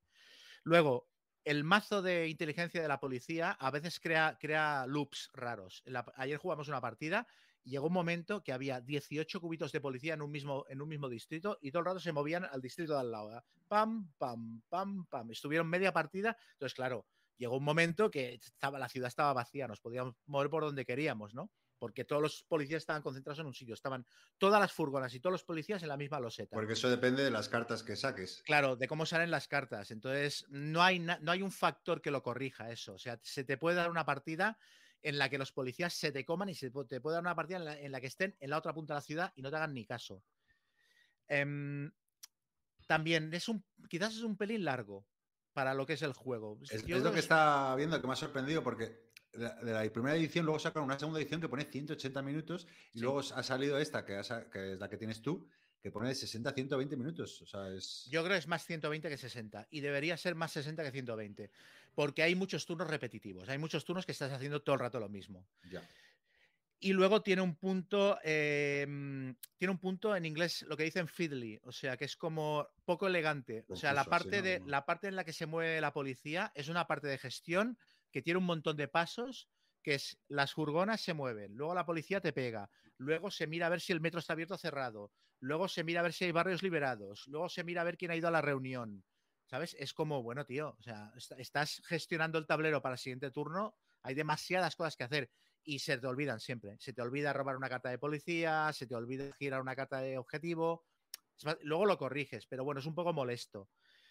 Entonces, al final, la conclusión es que es un juego, es una especie de pandemic. ¿Te acuerdas cuando dije en el programa de los juegos, mejores juegos del año, hablé del Batman y dije, Sí. es como un pandemic, pero no os dejéis engañar. Es, un, es muy chulo. Pues en este sí que la sensación que tuvisteis, Yoli y tú, de hostia, cuando has dicho pandemic nos hemos quedado un poco así. Pues con este sí que tuve la sensación de, "Mm, es mejor el Pandemic. O sea, el Pandemic es un juego elegante, muy bien resuelto, muy afinado. Y a este hay alguna cosita que le falla. ¿Sabes? Temáticamente es la rehostia. Sí, Pero mucho, A mí me gustaría poder decir que me ha flipado. Y en cambio, o sea, yo el, el Thunderbirds me parece mejor juego. El Freedom me parece mejor juego. Por citar juegos de estos en los que tienes que ir apagando incendios y, y expandiéndote por el tablero. El Freedom, el Thunderbirds, el, incluso el Pandemic del Imperio Romano me parece mejor juego. Entonces, está bien y el tema es súper guapo, pero cuando pierda brillo, yo no sé si lo jugaré muchas veces más. ¿Sabes? Ya. Cuando al final te tengas que quedar con las mecánicas que más te, te satisfacen, yo no sé si verá mucha más mesa que, que un par de partidas más. Estoy viendo la, la- en la BGG ahí a la, a a editorial que ha sacado el juego tres veces y luego tienen otro que supongo que saldrá este año que se llama Defenders of the Wild. eh, eh, y mola, mola el arte, eh, tío. De, de hecho, me mola más el arte de la, de primera y segunda edición que, el, que la Pricing, pero, pero es chulo. Sí, es muy chulo. Es muy chulo. A ver, si no tienes, si no tienes Pandemic o no tienes juegos en este plan, este juego te parecerá súper original y te parecerá muy divertido. Si estás muy trabajado en este tipo de juegos, o sea, si has jugado un Pandemic Legacy, jugarás a esto y dirás, bueno, ya está visto, ¿sabes? Aparte no es un juego fácil de encontrar, es un juego relativamente caro. A mí me costó 50 euros puesto en casa, que no es mucho dinero, pero es que es una cajita del tamaño del, del Arquitectos. Pero viene cargadita, parece, ¿no? Eso Sí, sí. sí, viene con un montón de cositas de madera y tal. Es muy, la presentación es muy chula. Mm, pero Bueno, ahora, por ejemplo, mm, claro, yo creo que este juego solo se debe encontrar en tiendas de importación y no, no debe ser barato conseguirlo. Entonces, no- no- si te lo ven, si lo encuentras por 70 pavos en una tienda, no te lo compres. Si lo encuentras por 40, 50, dices, bueno, va, porque el tema mola mucho. Mm. Pero a mí no me ha decepcionado porque me ha gustado, pero me, podría, me gustaría poder decir que es uno de mis juegos del año y no lo va a ser. Es putada, ¿eh? Sí, Cuando crees que tienes ahí la joyita. Sí, es que no me podía encajar más el tema. O sea, bueno, la verdad que es muy chulo el tema. Yo le daría, mira, es un juego, tampoco pasa nada, es un juego de 7, Bueno, ¿sabes? Es un juego que está bien. O sea, no No todo tiene que ser pepinos ni, ni, ni basura. Por eso, claro, no, no, si no, te- si no, Más que claro, no a la tendría gracia. si no, ni el programa ni- 40, ni, la claro. vida. Claro. Pero a la hora de gastarnos dinero, 40 o 50 euros, y ahora que ya afinamos porque empezamos a tener las estanterías muy cargadas, es cuando tomamos decisiones y este tipo de juegos no pasan el corte muchas veces. Pero yo creo que, mira, escuchando otros podcasts, creo que, que es un tema generacional, ¿no? Porque como, como ya estamos viejitos y, ya con muchos años con esto y acumulando, pero claro, luego pienso, bueno, esa es mi realidad, pero a lo mejor a, a mucha peña que, que ha empezado un poco más tarde o que, ¿no? Sí. O que- sí, como que nuestros problemas parece que son los problemas de, de- de todo el mundo, ¿no? Pero, pero bueno, sí, sí, sí. Pero digo, es que escuchando podemos decir, ah, sí, ¿ves? ¿para qué voy a comprar este si tengo este otro? Y bueno, pues a lo mejor hay gente que no, no tiene ninguno, ¿sabes? Pero bueno. Sí, sí. No, y que muchas veces va bien eh, tener varias opciones. Bueno, lo que siempre digo del Kemet, o sea, el Kemet está muy bien, pero mola tener tres o cuatro juegos confrontacionales de estos, porque no siempre te apetece jugar al Kemet, claro. ¿sabes? Sí, sí, por Dios. Muy bien, pues eh, nada, interesante eh, el juego. Nada, yo iba a hablarte del Twilight Struggle Red Sea, que como, sabe, como sabéis es Cuerno de África. El Cuerno de África, sí, es el, el hermanito pequeño de, de, de Twilight y bueno, básicamente el, el Red Sea cubre un poco el área que, que- que conforma el sur de, Oriente Medio y bueno, todas las naciones alrededor del Cuerno de África y cubre un poco el periodo que va desde 1964 hasta la- al fin de la Guerra Fría. ¿no? Pues es como un pequeño episodio dentro de la Guerra Fría. Eh, para quienes no conozcan la historia, como yo no la conocía, eh, va un poco sobre la guerra de Ogaden, que es la que, la que provoca todo este conflicto, que básicamente fue otra guerra de, de poder entre ¿no? comunismo y capitalismo, por, por así decirlo. Y, y, bueno, esta guerra en concreto, la guerra de Ogaden, es un conflicto que tuvo lugar entre, en el 67 y 78 entre Etiopía y Somalia, ¿no? Por, por, la disputa de, de, un territorio. Ogaden es un, territorio y bueno, se disputaba en ese ese, esa, esa, zona, ¿no? Y so Somalia la apoyaba a Estados Unidos y la Unión Soviética y Cuba la apoyaba a Etiopía. Y, y, creo que acabó perdiendo Somalia gracias a, bueno, pues a, una, a una ofensiva de, entre cubanos y, y, y Etiopía y, bueno, ahora acabó perdiendo eh, Somalia. Y bueno, eh, precisamente, ¿no? Son Somalia y, Etiopía son, es una de las mayores novedades de, del juego respecto al Twilight Struggle, que en líneas generales mecánicamente es exactamente igual, eh, pero sí que eh, introduce ligeros cambios ¿no? que se adaptan un poco al conflicto. ¿no? Pues para, para, reflejar este conflicto, eh, Etiopía y Somalia no, son, no se llaman battlegrounds, ¿no? por así decirlo, sino que se llaman flashpoint countries. ¿no? ¿Qué quiere decir esto? ¿O, qué, cuál es el cambio respecto? Bueno, estoy contándolo como que doy, doy por hecho que la gente conoce el Trail Struggle. Si no, pues bueno, es que, claro, este juego hay que compararlo con el Trail Struggle. Porque es como... una, una, pregunta solo, ¿se puede jugar de manera independiente, es un juego independiente. Sí, totalmente. Vale, vale, vale. Es que yo Totalmente. te- durante tiempo pensaba que igual era como una ampliación. No, no, es un juego completamente independiente. Lo que sí puedes es incluir las, las cartas que vienen, Ah. las puedes incluir en el Toilet Struggle, sí. Que eso mola, mola mucho. No lo he probado, pero bueno, para darle un poco. Sí. Recuérdame que te cuente mi experiencia en el torneo de Toilet Struggle en el que estoy metido. Me la imagino. Cuchara de palo. Eh, eh, espera, luego te cuento. Vale. Eh, bueno, eh, Etiopía y Somalia. Voy a contar un poco las diferencias del juego, eh, que son Flashpoint Countries. Entonces, ¿qué quiere decir esto? No? Que si tú haces un coup a uno de estos dos países, se saca primero, antes de que se, se- se- se- bueno, se resuelva ¿no? el, el coup, se saca una carta del mazo. ¿no? Si es una carta de puntuación, se impuntúa inmediatamente, antes incluso de que se aplique el coup. Si es una carta de valor 1 o de valor de operacional 1 o 2, eh, se baja el nivel del DEFCON eh, un nivel. Entonces, claro, eh, ¿qué pasa? Que si, el DEFCON está a nivel 2, mm, te la juegas, ¿no? A, a Mm. hacer un coup. eh. Entonces, bueno, eso mola, ¿no? Que te, te introduce ese pequeño cambio. Es que si sale una carta de operacional 3 o 4, no pasa nada. Se meten las cartas debajo de- del mazo y ya está. Luego, también otra cosa interesante es que si tú controlas, eh, tiene un valor de 1, si no me equivoco, cada país. Entonces, si tú los controlas, pasan automáticamente a tener un valor de estabilidad, o sea, la estabilidad pasa a 3, que es curioso eso, ¿vale? Mm. Eh, Hombre, y bueno, temáticamente mola. Claro, sí, sí, sí, está, está chulo. ¿Qué más diferencias hay? Bueno, e- evidente que solo hay dos regiones, África y Oriente Medio, que solo hay dos turnos en vez de diez, o sea, es un juego que se juega en, do- en dos turnos. Dos Y- turnos. Dos turnos, tío, dos turnos de ocho cartas. ¿Cuánto y, duran bueno, las partidas? ¿Media hora? Nada más. Joder. claro. Sí, sí, aunque eh, incluye las reglas una variante para que juegues una tercera. Y ahora diré por qué recomiendo jugarla a, a tres rondas.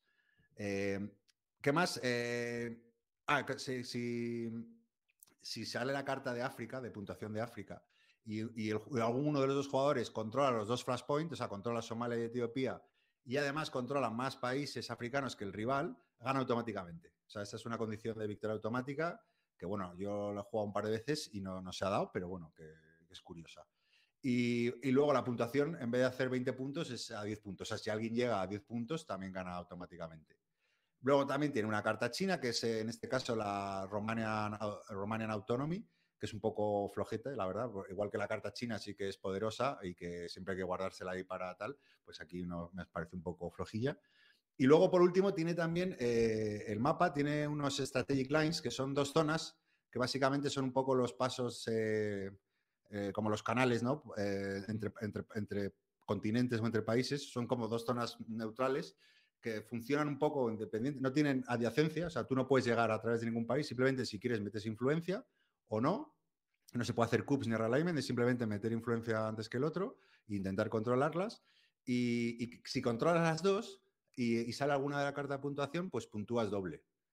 De hecho, así perdí yo una de las partidas que iba. digo, ah, estos strategic lines tampoco son tan importantes. Iban bastante mejor y de repente sale un scoring card y en vez de cuatro puntos fueron ocho. Y claro, me, me jodió todo el chiringo. Eh, entonces, claro, tienes que estar también pendientes de ellas, ¿no? Y luego, bueno, al final de la partida, si, si no se resuelve, si no gana ni un jugador, pues te da un más uno si tienes más influencia que el otro y te da un más dos si, si las controlas, ¿no? Y luego también, como última diferencia, pues que Egipto eh, forma parte de los dos continentes, es decir, que te sirve para la puntuación de Oriente Medio y la, puntuación de África, ¿vale?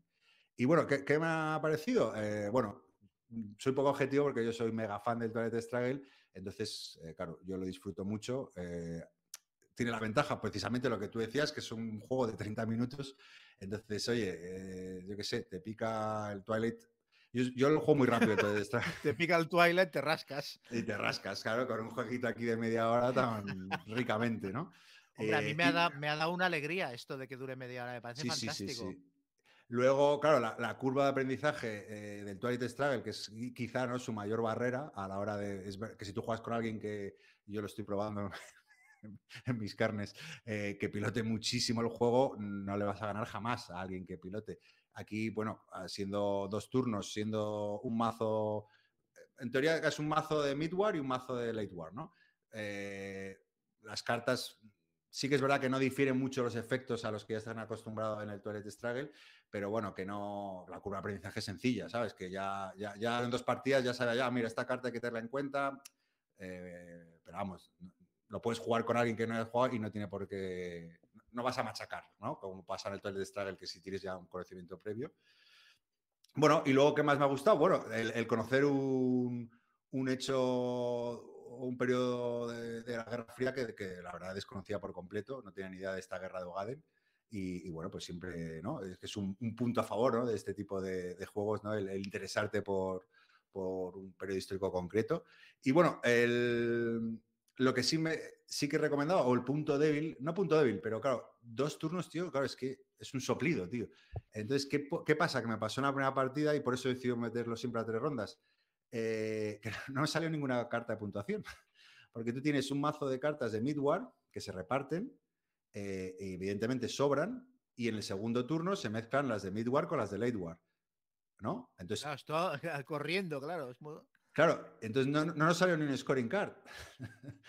que no pasa nada, se puntúa al final de tal, pero claro, mm, un poco raro, ¿no? Como dices, coño. claro, súper determinante si te sale una. Claro, claro, es bastante importante. Entonces, claro, si. eh, bueno, ojo, que luego juega a tres rondas y tampoco nos salió ninguna. Pero bueno, con- con- si juegas a tres rondas, que es una variante que te propone el juego, yo creo que, que, que da un poquito más para darle un poquito más de desarrollo al juego y para que salga algún scoring card, que al final también es un poco la chispa, sí. Dime. Pero ¿cuántas, cuántas cartas tiene el mazo? Eh, un poquito, a ver si se reparten 8 y 8, que cada, debe ser que 20 y 20 cada ¿Y cuántas scoring cards hay? dos. Hostia, claro. Es que 20, puede ser- es fácil que eh, no te salga no, ninguna. ma- más de 20, ¿eh? puede ser 25, 25, algo así. O... Es que puede darse igual en, Claro. un, igual en un 50% de partidas, ¿no? Que no salga. Ahí ya las matemáticas ya sabes que no son fuerte, pero, pero bueno, yo creo que a, a tres rondas igual, es que dura, dura 35 minutos, ¿sabes? Que no, dura nada, sobre todo si ya sabes jugar, es pim pam pum. Pero bueno, eh, curioso. Y, bueno, yo creo que es un, gran acierto de GMT.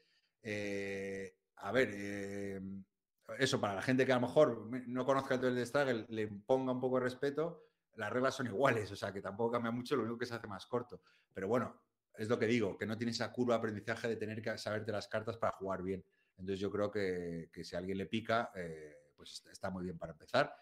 Y luego por eso a, los, a la gente que le guste el Toilet Struggle, eh, es que le va a gustar, ¿sabes? Eh, lo comentaba a Roberto, mi vecino, ya que ya lo conocen los siguientes, a él no lo ha pero lo comentaba con Roblox, eh, en este rango sigue siendo mucho mejor juego que la mayoría, ¿no? De todo, de, de card driven, o de este estilo de juego políticos de cortos y tal, es, sigue siendo un juegazo. A mí me ha gustado mucho. ¿Lo sí. pondrías en la misma categoría que el Watergate, por ejemplo? Sí, de hecho he visto eh, en algún lado que lo comparaban. Sí, porque es un card driven, eh, 30 minutos, aunque no se parezcan, pero sí, eh, 13 días, eh, Ujú. pues e- este rollo, ¿no? Y, y bueno, a mí, a mí me ha gustado mucho. De hecho, creo que, bueno, eh, en los priores de la web de GMT se veía que había mucha demanda, pero ya, ya han anunciado otra secuelilla, ¿sabes? De otro mini conflicto. Entonces yo creo que, que ha venido para quedarse, o sea, que van a sacar más eh, Toilet Struggle. De hecho, si no me equivoco, Xavi aquí nos dijo que lo iba a sacar, ¿no? Con, Sí, claro. con el turno todo. cero del Toilet Struggle y tal, así Sí. que guay, sí, sí. Eh, pero vamos, que a mí me, me ha gustado mucho. Pero, eh, esto es stock personal, eh, que tengo todas mis, cajitas de GMT eh, puestas eh, bien alineadas y esta caja es más pequeña y se queda en tierra de nadie. La he tenido que cambiar de zona, tío. Bueno, pero bueno.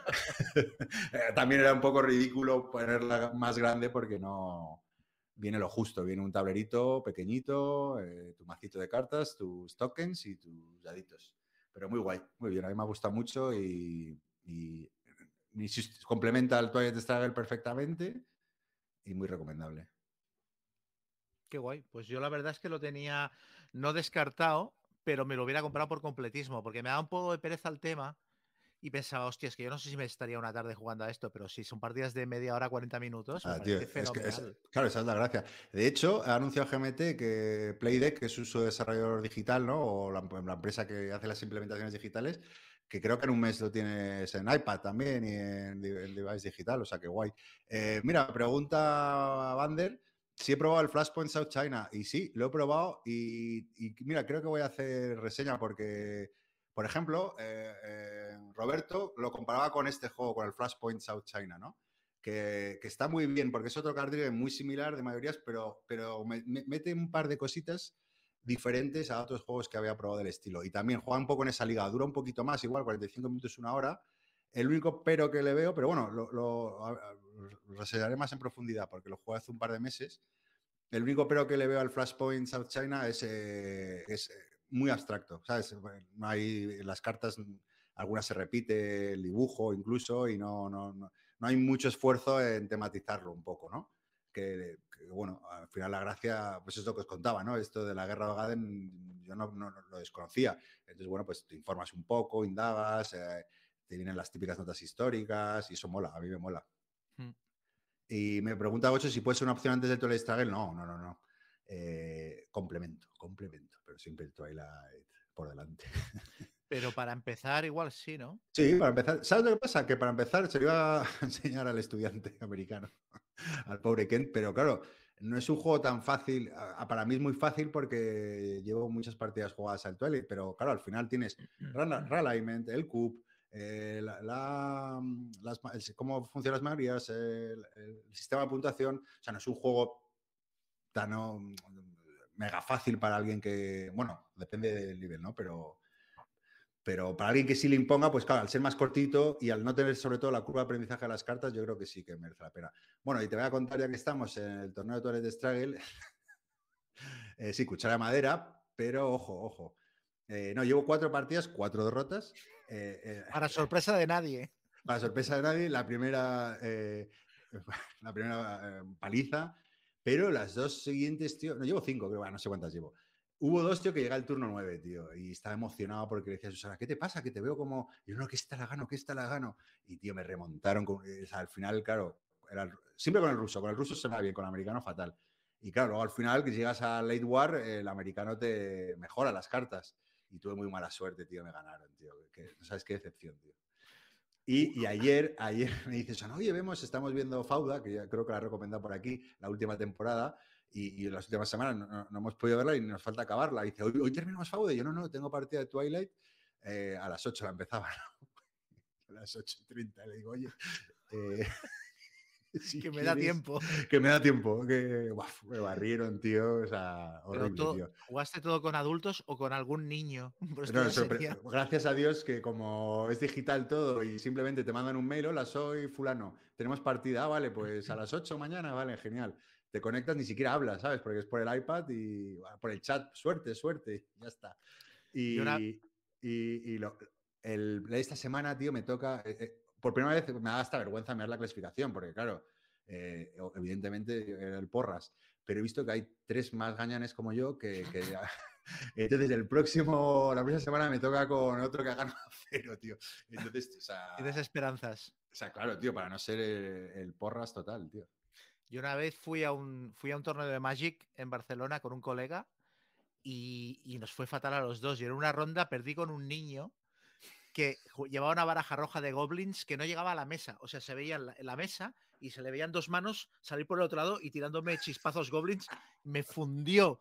Y entonces me levanté y digo, voy a buscar a mi colega para decirle que me ha ganado un niño. Y voy a buscarlo y él estaba, había perdido tantas partidas que le habían puesto en una mesa que estaba debajo de una escalera. O sea, estaba más allá de lo que el, de lo que el torneo consideraba. O sea, no, no lo habían cubierto el presupuesto de que alguien perdiera tantas partidas. Y le habían tenido que montar una mesa plegable debajo de una escalera y no tenía ni luz. Y estaba jugando con otro tío y pensé, bueno, no me voy a quejar porque lo de este ya.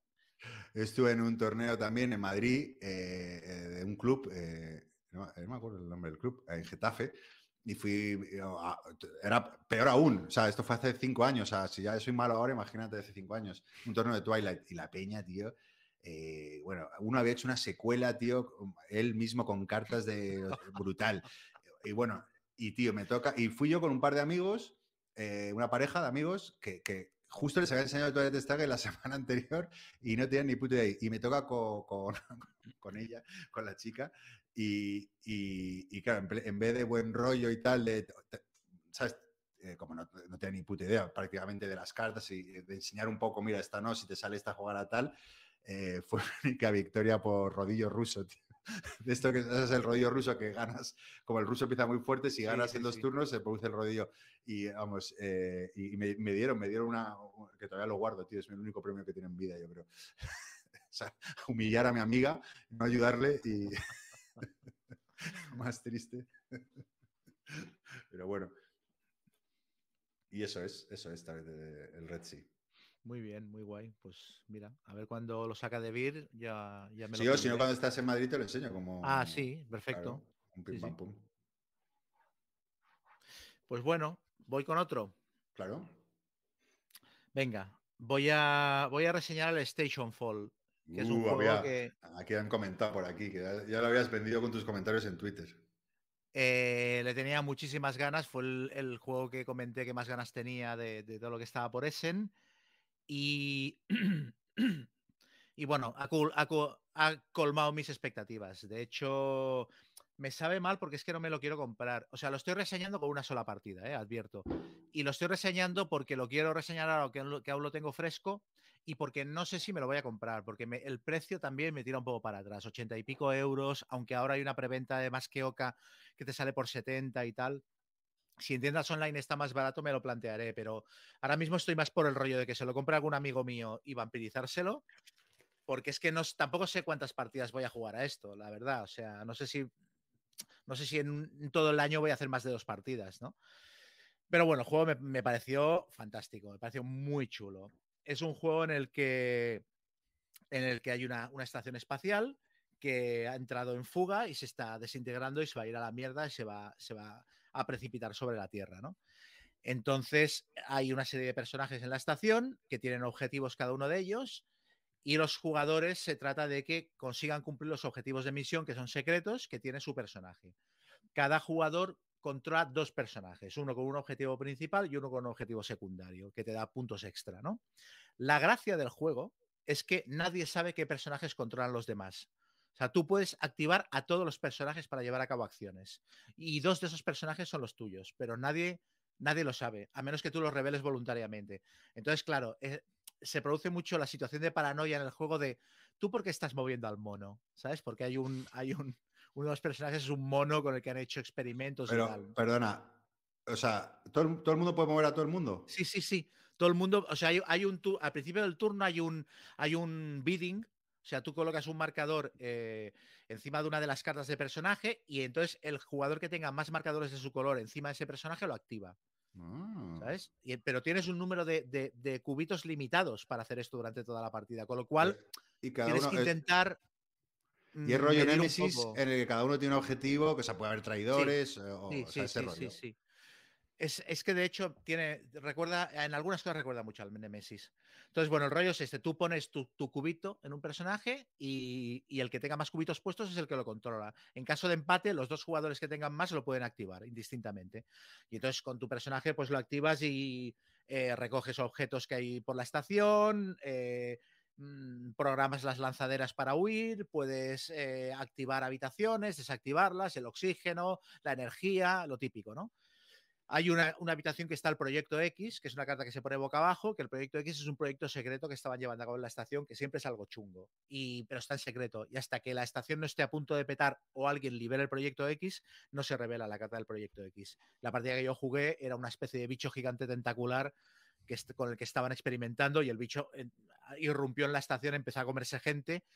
Y lo que pasa es que había un personaje que tenía como objetivo matar o sea, eliminar la carta del proyecto X y le pegó un tiro, se lo cargó y sumó puntos y tal, ¿no? ¿Y cómo, cómo entra en juego esa carta? Esa carta está boca abajo y entonces se puede activar, o sea, puedes, puedes ah, quitar los sistemas de seguridad de la habitación donde está el proyecto X, con lo cual se activa. Ah, vale, vale. O también si, el, si la base entra en un nivel de, de alarma, de alerta, en un DEFCON muy, muy bajo, dijéramos que está a punto de petar, el proyecto X se suelta solo. Esto es lo, Vale. que, lo que recuerdo, más o menos. Pero bueno, eso, tú vas llevando a cabo acciones, claro, tú vas activando personajes y la gente no sabe por qué los activas, ¿sabes? Tú tienes tu agenda y vas haciendo. Ah, por ejemplo, atacar es automático. Tú puedes atacar si tienes un arma que hay o, o un arma de cuerpo a cuerpo que suele ser una llave inglesa o una pistola para atacar a distancia. Si tienes el arma y puedes atacar a alguien, le atacas y, ya está. Lo, dejas, lo dejas fuera de combate y se queda fuera de combate hasta que venga un personaje que pueda curar y lo cure. Que tú luego puedes activar al médico si está cerca, ir para allá y curarlo, ¿no? Pero si atacas a alguien, las habitaciones pueden estar iluminadas o a oscuras. Si lo atacas en una habitación a oscuras no pasa nada, pero si lo atacas en una habitación iluminada, te conviertes en sospechoso. Hay un track también de personajes sospechosos. Y si pasas del track de sospechoso a culpable, de alguna manera te consideran el responsable de lo que ha pasado en la estación y entonces ya no puedes ganar la partida. ¿Sabes? Aunque sobrevivas y culpas tu objetivo y lo que sea, ya no eres elegible para ganar la partida. Entonces hay una, como una segunda capa de decisiones de tengo que hacer las cosas sin que se me vea mucho y tal, ¿no? Porque aparte, si llamas mucho la atención, la gente ya sabe que eres ese personaje, etcétera. En cualquier momento te puedes dar la vuelta y revelar que ese personaje eres tú, con lo cual ese personaje ya no se activa por mayorías, ya solo lo puedes activar tú. ¿Sabes? Eh, bueno, pueden intentar activártelo, pero tú te puedes negar. Lo que pasa es que ahí ya la gente sabe a, qué vas, ¿no? Porque ya se revelas los, las condiciones de victoria y ya saben qué es lo que estás intentando hacer para ganar. Y otra cosa chula que puedes hacer es que como controlas dos personajes en secreto y uno es el principal y otro es el secundario, puedes decidir que el secundario pase a ser tu principal. O sea, si por ejemplo estás controlando al polizón y al androide y estás intentando cumplir los objetivos del androide, pero ves que no vas a poder, puedes decir, mira, pues en realidad voy con el polizón.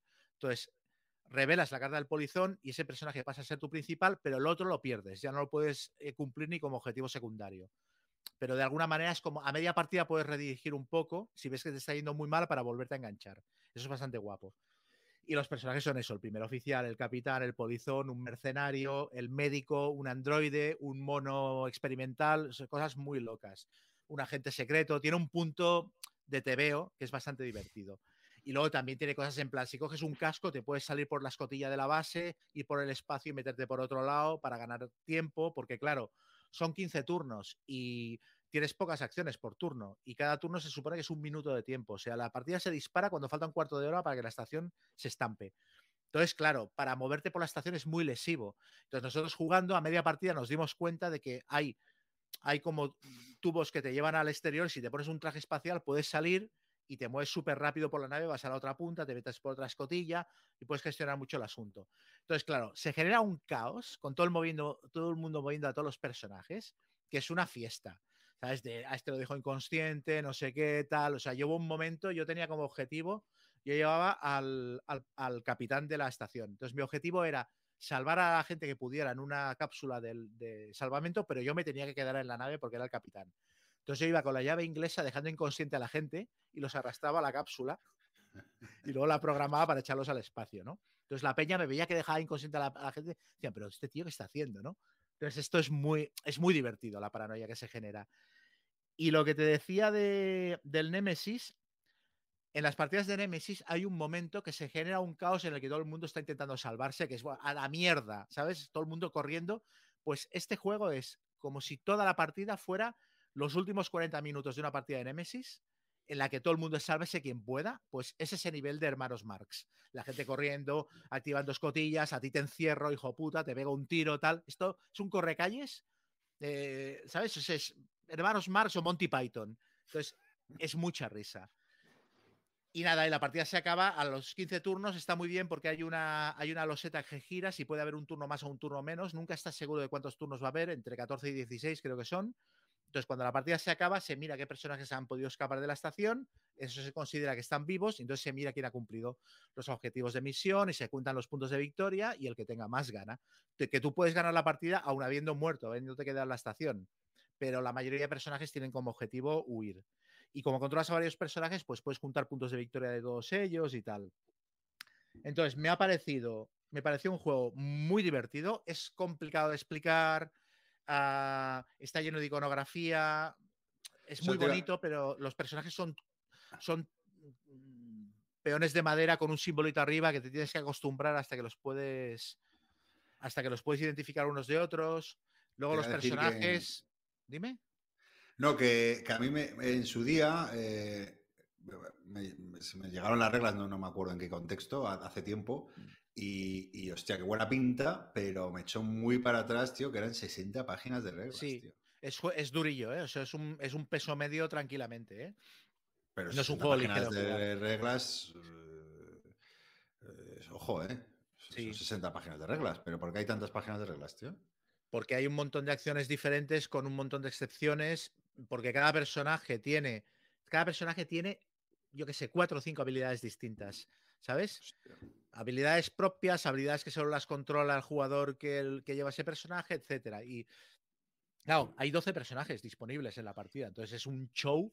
Y aparte, en el reglamento te viene ahí un- listado de todas las habilidades para O consultar. sea que si sois cuatro, jugáis con ocho personajes. No, creo que éramos. Creo que éramos cuatro y estábamos jugando, no sé si con ocho o con 12, no me acuerdo. Pero cada uno tiene dos. No, cada uno, pero hay personajes que los lleva nadie. Que, pero que están en la estación. Ah, vale, vale, vale. ¿Sabes? O sea, de todos los, de los 12 personajes que se ponen en danza, cada jugador lleva dos. Y luego los otros cuatro no los lleva nadie. Ah, vale, Son, que se juega. son PNJs. ¿Sabes? Y si juegas a más jugadores, se, se puede jugar hasta 8. creo que se ponen en danza 18 personajes. O sea, el nivel de caos. Los de Shut Up and Sit Down se ve que hicieron una reseña del juego diciendo que lo habían jugado a 8 y que aquello era inmanejable. Porque 18 personajes con 18 reglas especiales cada uno es como los controlas. Entonces a Claro, mí me pareció que el punto dulce del juego debe ser 4 o 5 jugadores como mucho.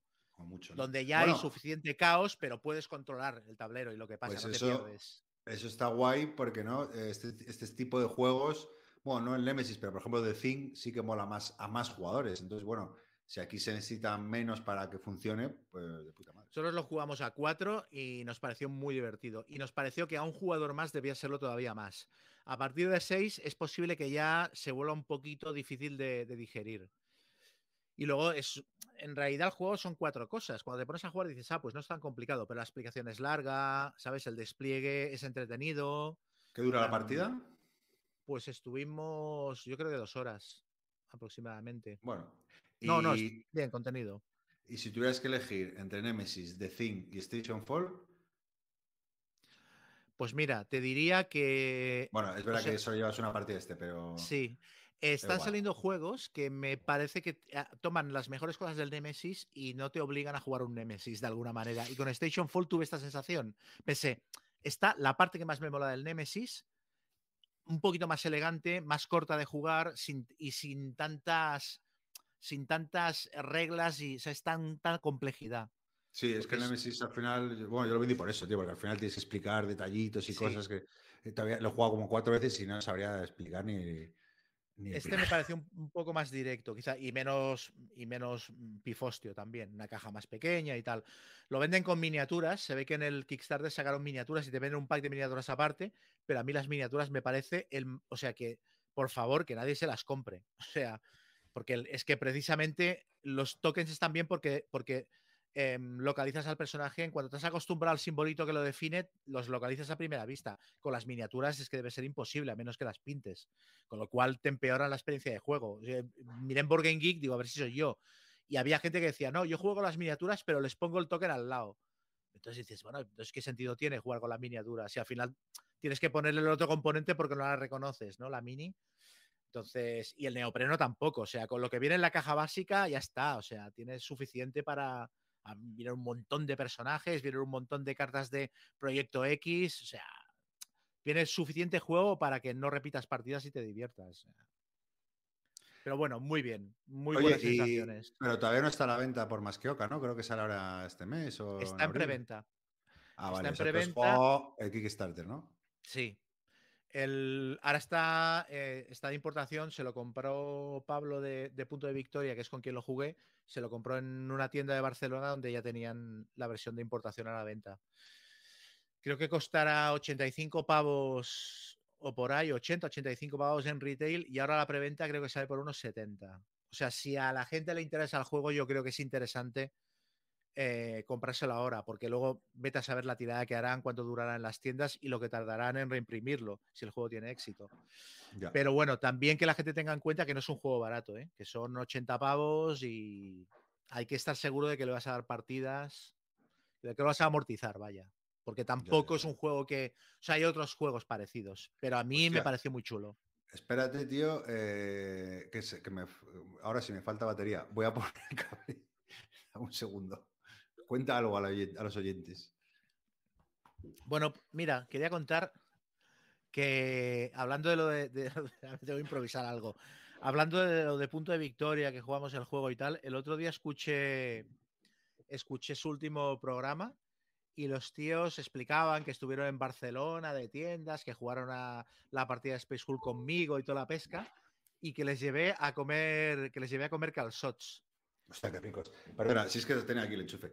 Ah. Eh, y nadie dice, dice, dice, no, no, dice, muy bien, dice, muy bien los calzots, dice, pero te comes tres o cuatro y ya todos son iguales.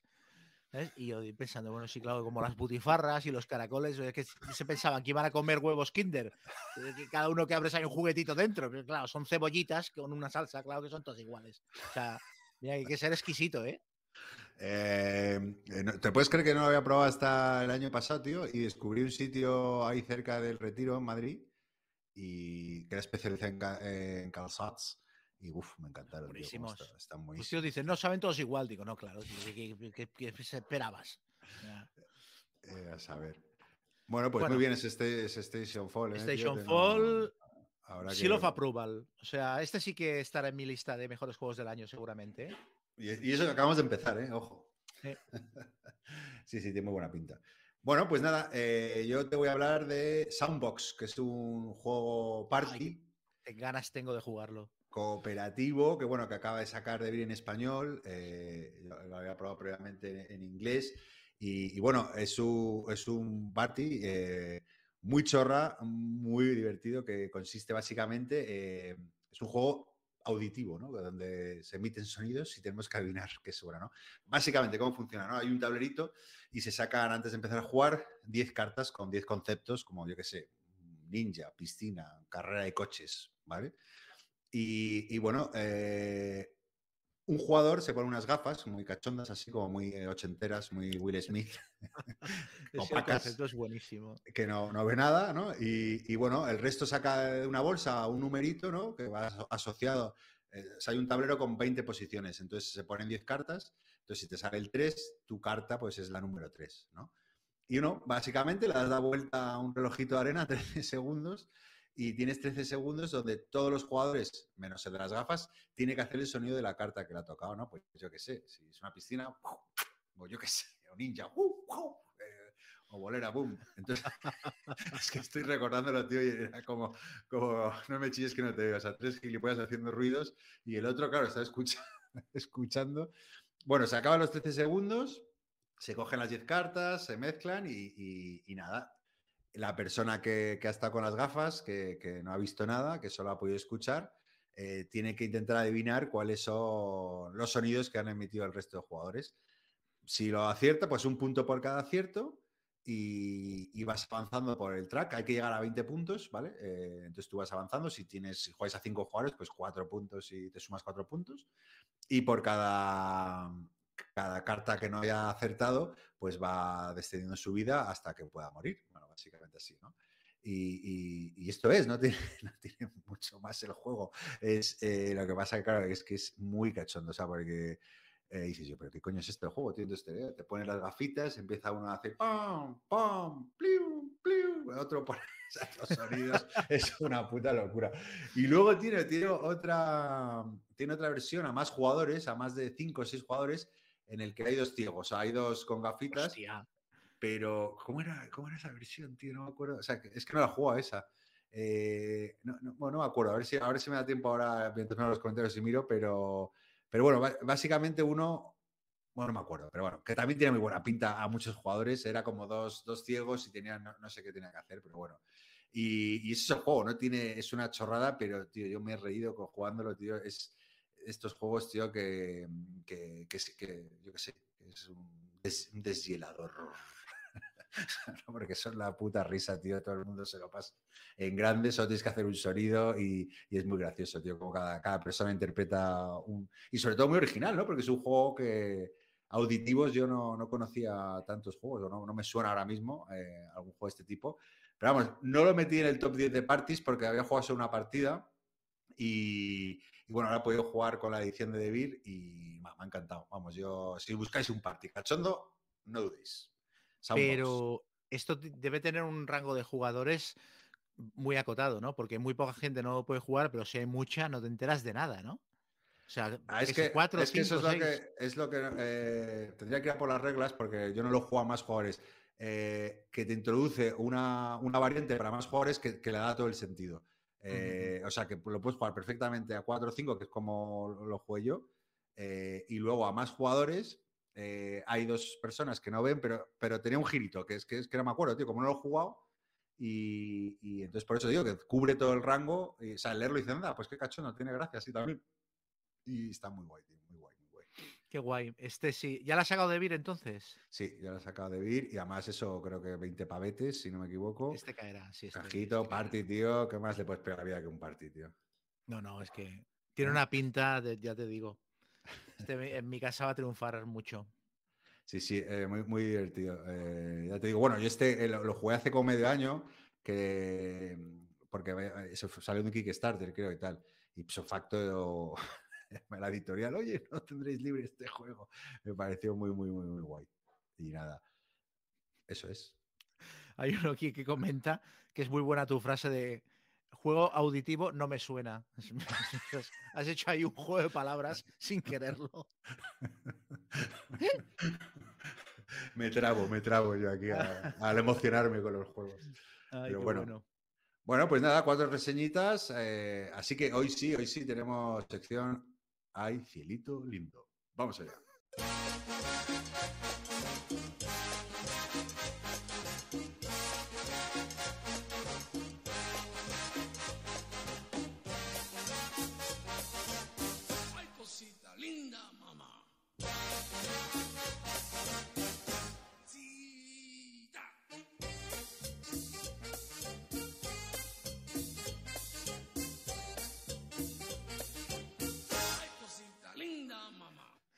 Cosita linda, linda, pero música. bueno. Ah, joder, me cago en la puta, tío. Cosita linda. Casi. Casi, casi. Bueno, 41 oyentes, que sepáis que ha sido por un error, que nos dimos a, para los que no lo sepáis todavía. Pero Igual nos quedamos, ¿no? Con el error. Igual. No, no, eh, me encanta el error, tío, porque da juego y, y- y- encima suena bien, mucho mejor que el pa'lante, primer día. Así que encantados de teneros. Pero bueno, que no hay música ni esas cosas que no sabemos hacer, eso ya en la postproducción. venga, hay cosita linda. eh, venga, eh, ya que estoy con el flow, voy a tirar. Mira, voy a recomendar una serie, eh, una serie, un juego y un libro, ¿vale? Todo del mismo tema, que es la serie es eh, Rogue Heroes, eh, SAS, vamos, es la serie de HBO eh, que básicamente cuenta la historia de la unidad especial, eso, SAS, creada durante la guerra, Segunda Guerra Mundial. Y, y, bueno, se basa en un libro homónimo de Beck McIntyre, que yo en otros programas he hablado de Beck McIntyre, es un historiador eh, británico que no sé por qué de estos que tiene acceso, bueno, siempre te lo venden así, ¿no? Eh, tiene acceso a todos los archivos del M16, no sé cuántos. Y, bueno, el caso es que te- está especializado sobre todo en libros de espionaje y demás, ¿no? Entonces, eh, novela muy bien eh, historias de, espías y tal. Bueno, en este caso no son espías, sino de- de- del SAS, ¿no? Y, bueno, cuenta un poco la historia de David Stirling, que es un poco el, es un soldado que, bueno, pierde la movilidad y no sé qué, y, es un poco el personaje principal que crea esta unidad, ¿no? que, que empezó en el Teatro de África. Y, y bueno, es que es una, una ida de olla, porque es que la historia es real, claro, cuando dices, hostia, pero esta serie y tal, y claro, yo me he estado leyendo la serie y leyendo el libro a la vez. Y claro, el, eh, libro te, te cuenta la serie, vamos. De, de hecho, eh, no he terminado el libro porque, claro, al final eh, la serie lo cuenta tal cual. Y es que es muy loco. eh, estos son eh, los más tronados del ejército británico, eh, la peña más tronada que te puedas imaginar, que, básicamente se crea para, para eh, acciones de sabotaje contra los alemanes sin ningún tipo de, ¿cómo decirlo? O sea, sin ningún tipo de cortapisa. O sea, pueden hacer lo que quieran. Es una unidad independiente del ejército. Bueno, depende del ejército, pero sin ningún tipo. Toma, tenéis armas, esta va a ser vuestra base, haced lo que os el culo. Y, bueno, al principio me costó un poco entrar porque tiene un puntito así como de humor. Y claro, la, las, todas estas series históricas, ¿no? Como que bueno, no te lo esperas, ¿no? Que tenga ese puntito de humor, ¿no? Y cuando ya, ya, ya te vas dando cuenta que tiene ese puntito canalla divertido, rollo Snatch o rollo, ¿no? Estas películas de Guy Ritchie o como desanfadadas un poco con un ritmo muy moderno, muy, muy dinámico, con, con una banda sonora, tío, buenísima, tío, con temazos ahí. Eh, pues eh, la verdad que la serie es, es, la bomba, me ha encantado. Sigo... O sea, es una, una súper sorpresa, tío. Y luego, bueno, ¿Dónde- asociado a dónde eso. la dan? ¿Dónde la dan? En HBO, en HBO. Y es que es muy guay. Y ya te digo, banda sonora con todo, con ACDC, con Motley Crue, con todo temazos y van a ir en el desierto. Y luego los personajes, tío. eh, los personajes están muy guay, porque son eso. Me recuerda mucho, ¿sabes qué películas? No? La de Snatch o ¿cómo se llama la otra de Sí, Guy Ritchie? Las las- dos primeras, Las del Guy Ritchie, la la- las Lock and. Stock. Lock and Stock y estas, ¿no? Pues un poco ese tipo de personajes como, ¿no? Muy locos, muy quedados, británicos, eh, eh, muy bien de los personajes, están, están ahí perfilados. Y muy, muy chula la serie. Además son seis capítulos, pero bueno, eh, va a continuar, ¿sabes? La dejan ahí un poquito, o sea, la cierran, pero con posibilidad de, de más. Y bueno, el libro también, eh, para que los más cafeteros y que le gusta andar en el tema, la verdad que está guay porque es muy loco esta creación de este grupo.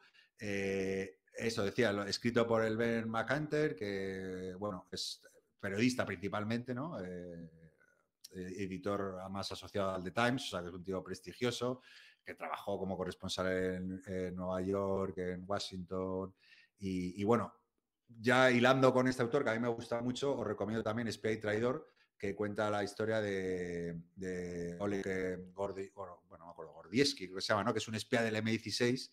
Y, y luego también eh, otra, otra novela de, espías que es eh, Un espía entre amigos, que es la de la historia de Kim Philby, que ese es más conocido, que es un espía comunista, ¿no?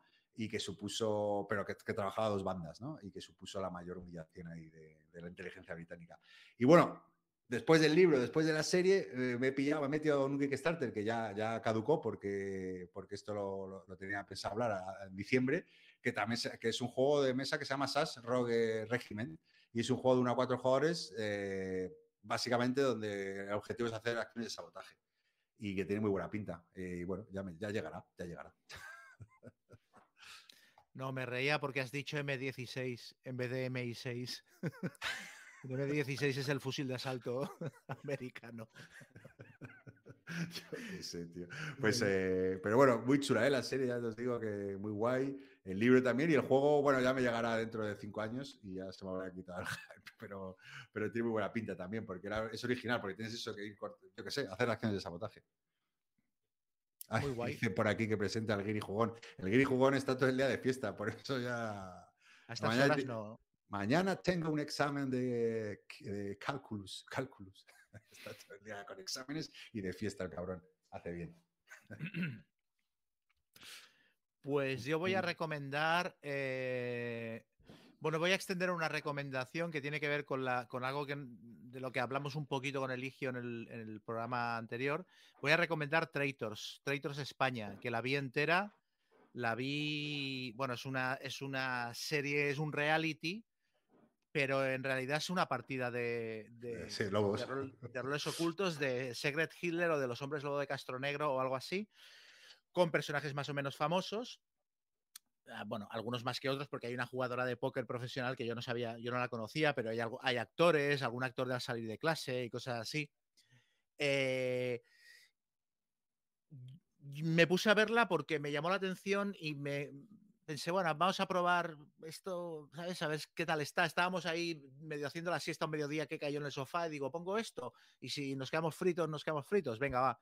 Y lo siguiente que recordamos es que en un fin de semana nos clavamos los, creo que son ocho episodios y flipamos. O sea, es una partida de rol en vivo, es un Secret Killer, un hombre lobo de Castro Negro, súper bien hecha, súper bien pautada a nivel de ritmo, a nivel de giros de trama, con un planteamiento de capítulos muy inteligente, porque son capítulos de una hora aproximadamente, en los que en cada capítulo les ponen una prueba que si la superan les da plata, que el que gana al final del concurso se llevará toda la plata, que lo estuve mirando por internet y creo que un lingote de plata eran como mil euros, una cosa así, o 1500. Ah, mira. O sea, que estaba bastante. El que ganaba el concurso se llevaba igual 10, 12 mil euros por el número de, de lingotes que consiguieron.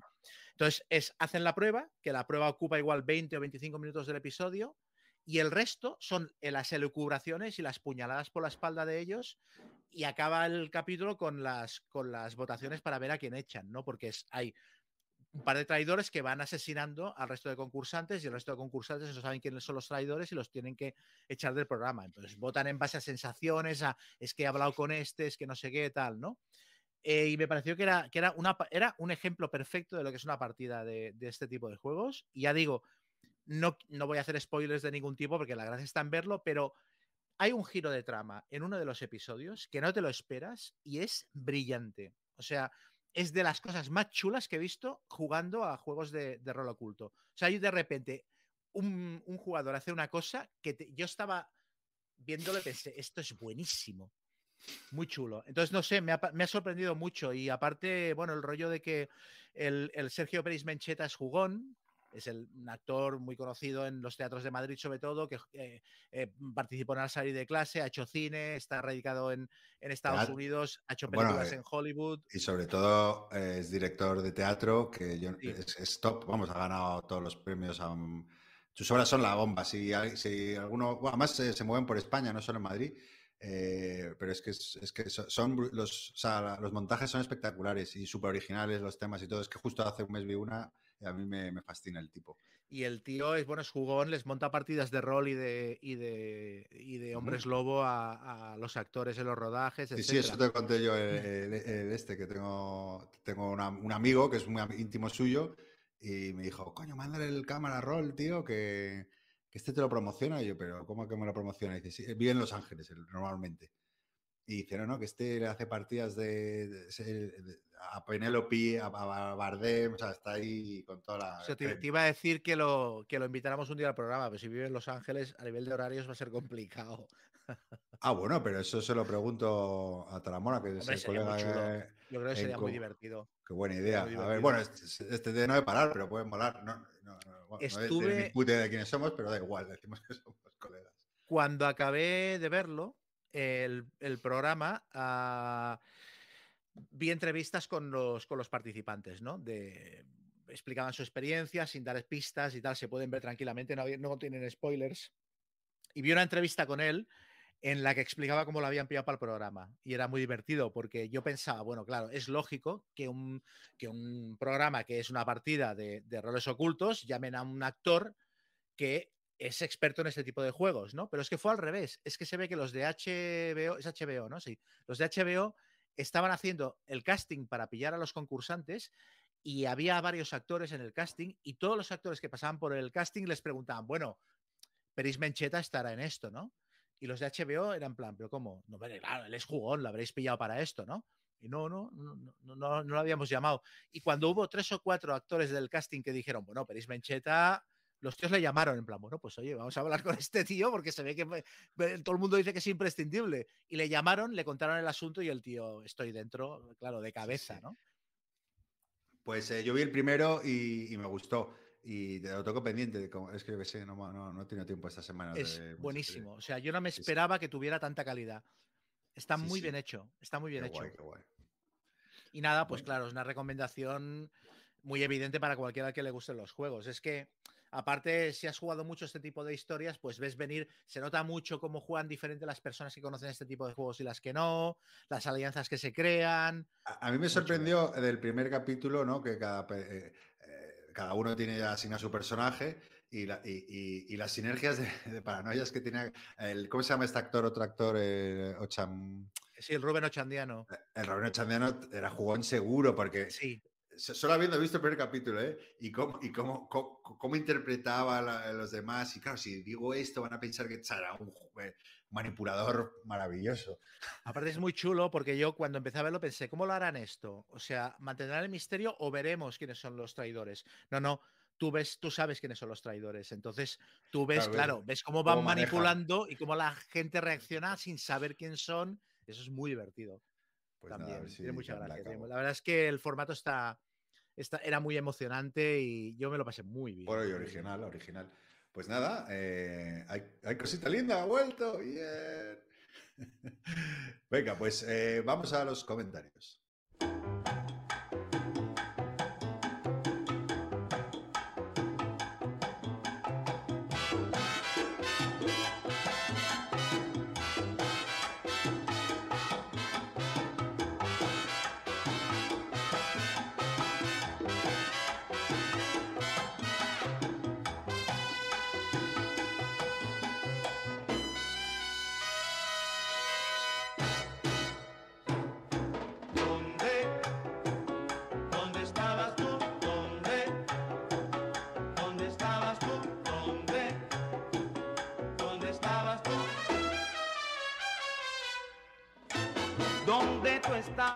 Y tenemos 150 comentarios por leer.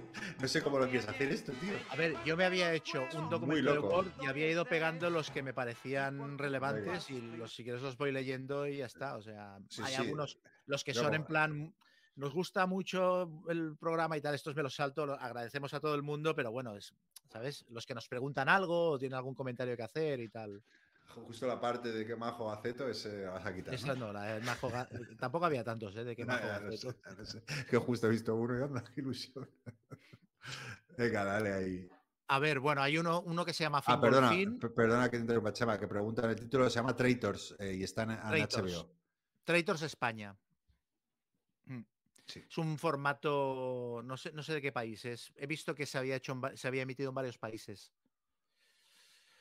Pues a ver, un tal Fingolfin, Filgonfin nos dice que, que vive en, en Coruña y que Eligio le comentó que tenía compañeros que vivían en Coruña y que jugaban a Guerra del Anillo y que él va loco por encontrar un grupo de juego y que le pase contactos para poder jugar a Guerra del Eligio, Anillo. si es verdad que nos escuchas, pásanos contactos. Hala. Luego, BT Web dice que se ha anunciado un Kickstarter para el reboot de Ciclades y que el autor ha anunciado que va a hacer varios cambios para hacer el juego más dinámico, favorecer la construcción de edificios, etcétera. Y que qué nos parece. ¿Tú el Ciclades lo Sí, creo que lo jugué una vez, tampoco me... Pero no me acuerdo, tío. La verdad que no puedo opinar. a mí me flipa. A mí seguramente de la trilogía esta de Ciclades me Sí, sí, lo has reseñado tú. Es que no me gusta ni el Kemet ni... No, no me... Mm. Pues a mí de Kemet Ciclades Inis, yo creo que Ciclades sigue siendo el que más me gusta, aunque creo que es el que ha envejecido peor, pero la fase de, de subasta de los dioses me parece la leche. Y sí que tiene un problema de que los finales de partida eran un poco anticlimáticos y que a veces se producían situaciones de que un jugador había estado toda la partida eh, invirtiendo recursos para quedarse, para conseguir ciudades y cuando estaba a punto de ganar venía otro, se las conquistaba y ese ganaba la partida, ¿no?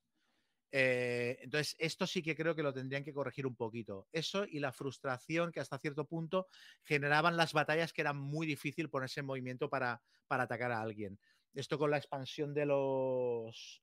La expansión grande que sacaron, la de Titanes, lo arreglaron. Entonces, si hacen un- una especie de mezcla loca de las lo mejor de las expansiones con alguna mecánica más dinámica, a mí me parece que es un juegazo.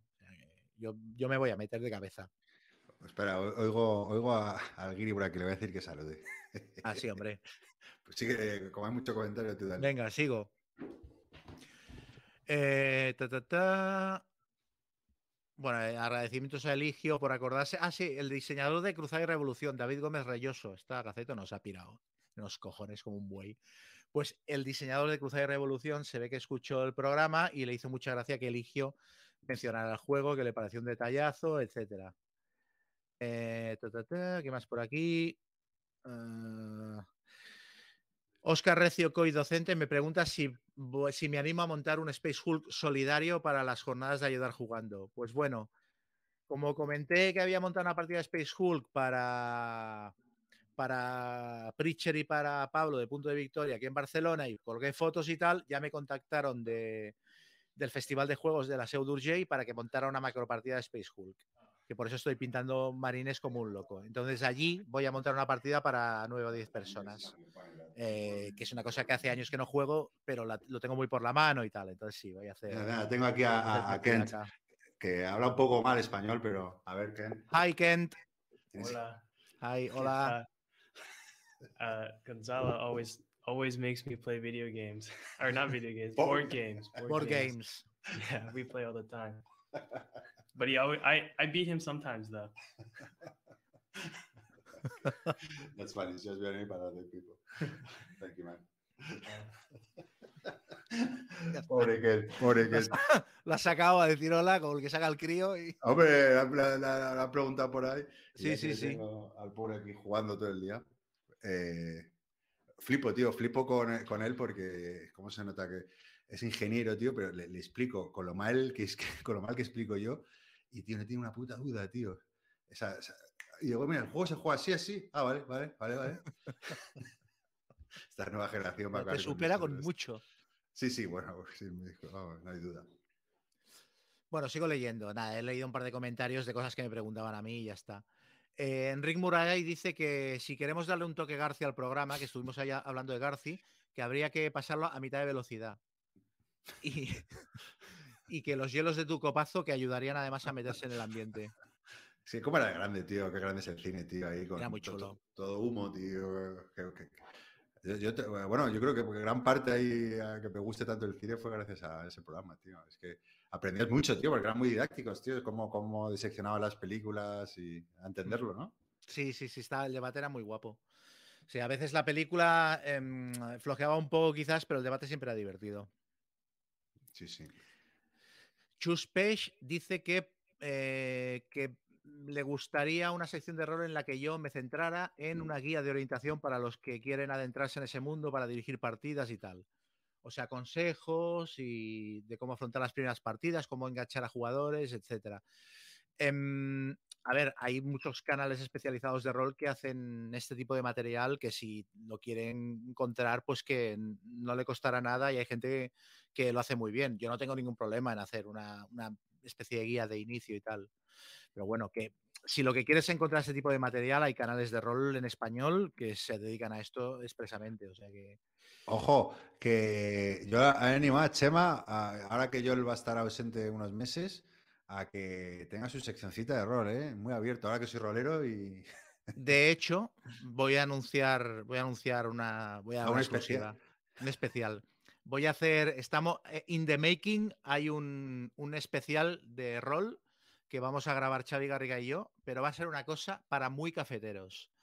Porque vamos a coger eh, la campaña de Pool Tulu de, de la serpiente de dos cabezas, que por casualidad la estuvimos dirigiendo los dos casi a la vez. O sea, yo la acabé en diciembre y él la acabó eh, el mes pasado es una cosa que no nos había pasado nunca. Y entonces vamos a hacer un especial en el que vamos a reseñar toda la campaña, capítulo a capítulo, eh, comentando cada capítulo un poquito la sinopsis y luego qué me pasó a mí y qué le pasó a él en nuestras respectivas partidas, comentando los puntos fuertes de cada capítulo, lo que hicieron nuestros grupos, anécdotas, cosas que se pueden mejorar, consejos para el máster y tal. Entonces, esto no sé si le interesará mucho a la gente, pero a nosotros nos hace mucha gracia porque es que nos hemos pasado dos años hablando por teléfono y comentando la partida el uno con el otro. Entonces, bueno, esto puede dos ser- años, pero ¿cuánto dura eso, tío? es que pilló la pandemia por en medio. O sea, a Ah. mí me ha durado la campaña tres años, pero porque el año de pandemia tuvimos que parar, no pudimos jugar. Entonces, claro, entre que retomamos y tal. Ahora, entre el jersey, la barba y la cara que tienes, pareces, estás igual que Jack Nicholson en El Resplandor. Has tenido un gesto de vista mirando para abajo que es que parecías un Es fotograma está- de la película. He flipado. Entrado al, al- al mail de, de qué rico el mambo y, y tenía como 150 mensajes, tío, entonces estaba borrando ahí como loco, que me pone muy nervioso, tío, tener el inbox lleno. Tú dale, tú dale. Venga, sigo. Ah, ta, ta, ta, Los hielos se escuchaban de maravilla. Hay muchas menciones a los hielos, ¿eh? Eh, Gonzalo. O sea, que se oye. Joder, no me doy cuenta, tío.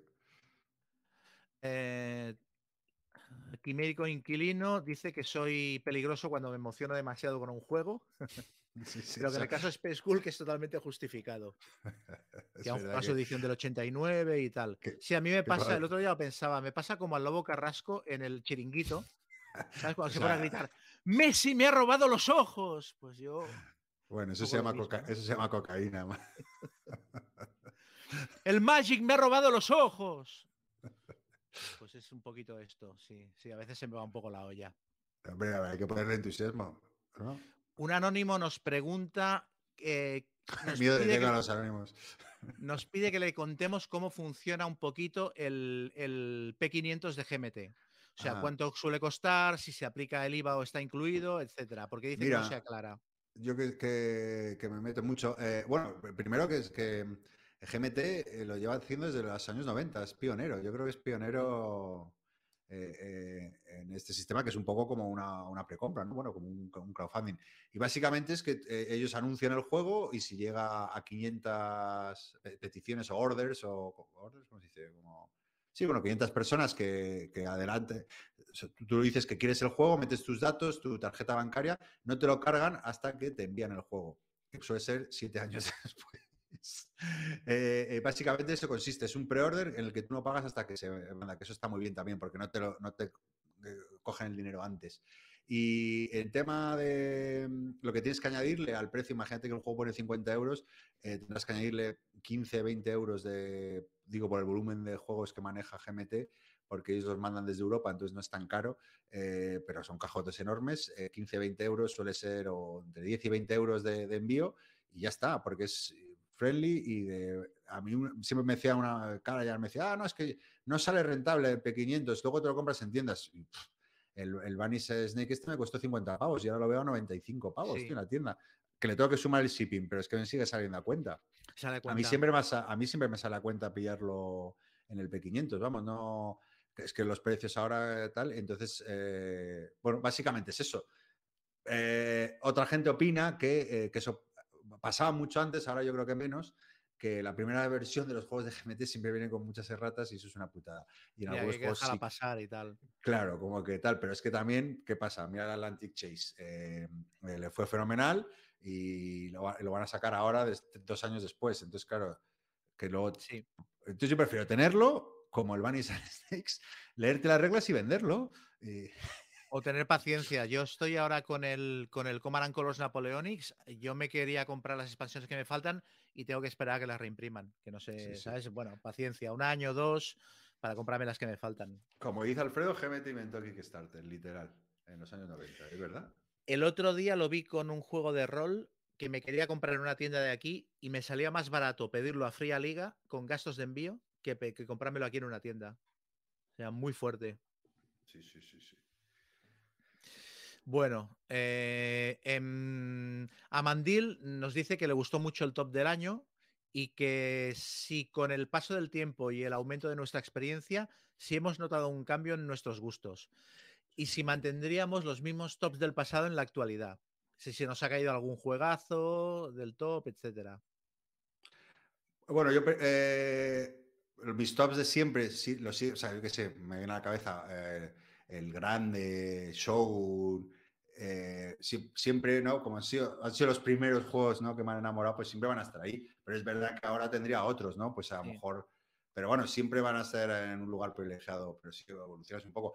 Y en cuanto al, a la evolución, sí, yo creo que sí, yo creo que, que, que ahora juego cosas que antes no jugaba o que quizás mi, mi- mi tema pendiente son los juegos ahí fantásticos, de fantasía, ¿no? Que no consigo tampoco. Alguno que sí me gusta, tampoco.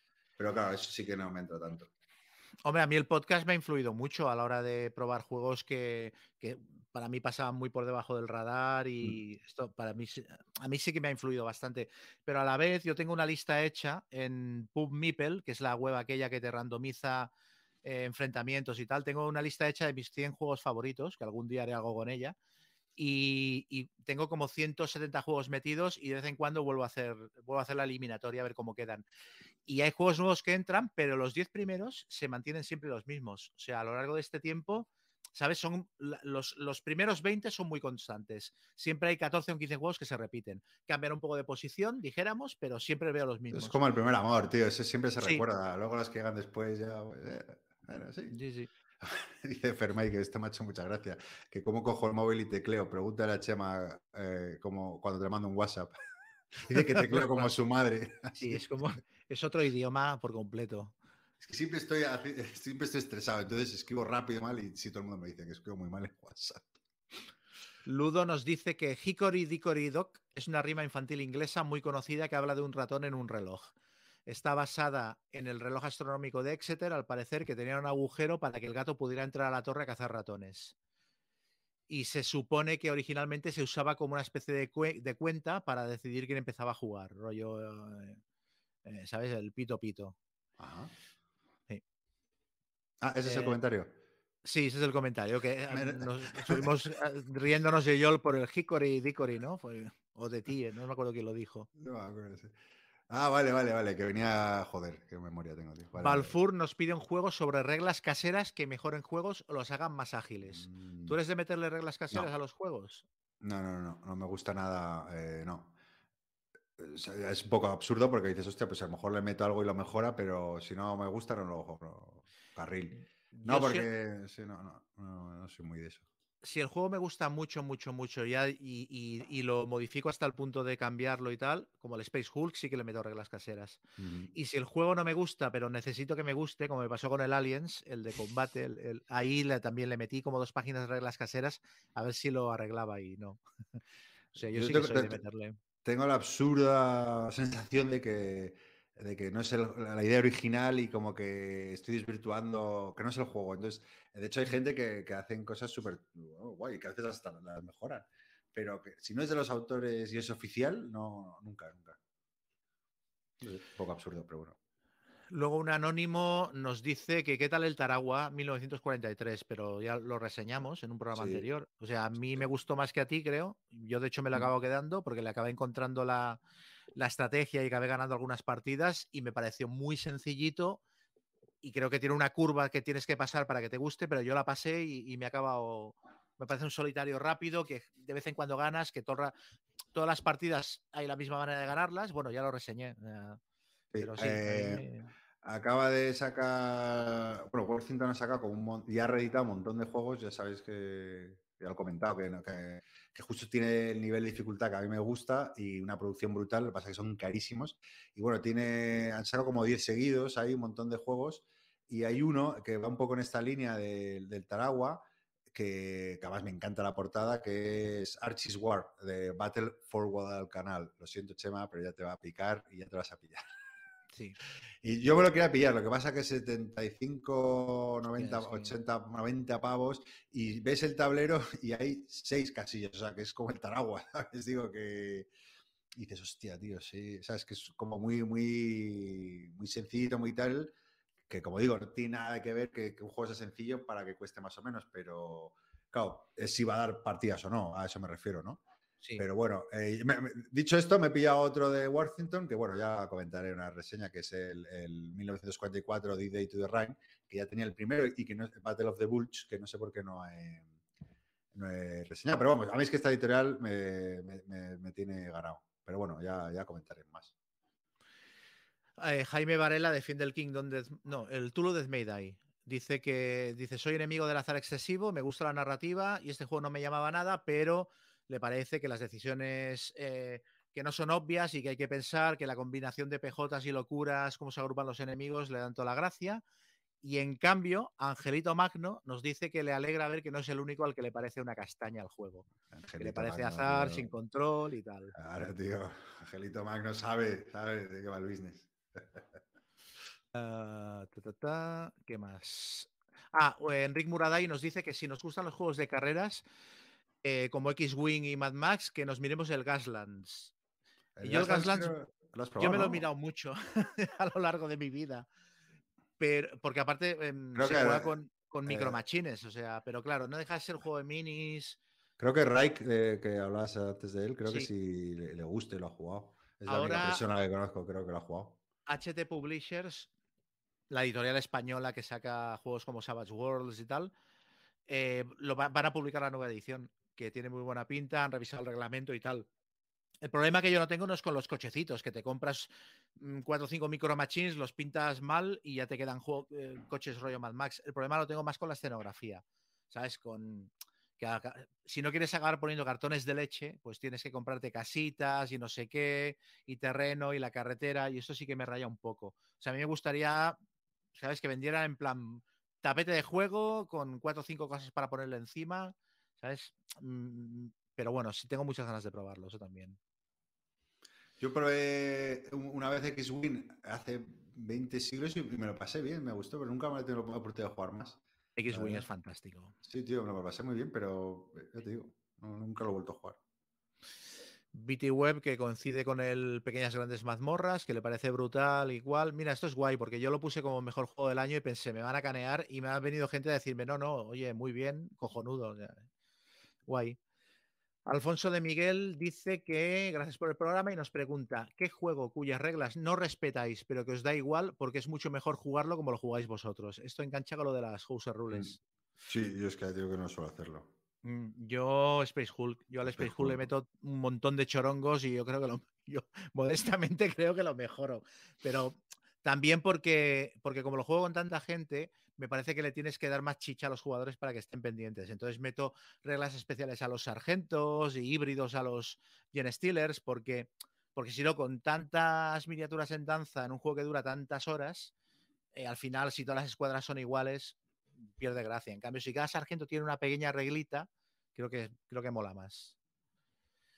Eh, mm, Oscar Recio Coy, que vuelve a preguntar, dice, me pregunta por el Solomon Kane y que igual sería un propósito de año nuevo ver si lo saco a la mesa o lo vendo. Yo ya dije que estoy más cerca de venderlo. Es que no, no veo de dónde voy a sacar tiempo para ponerme con él. Es que 70 páginas de reglas, ¿sabes? Me, me raya mucho.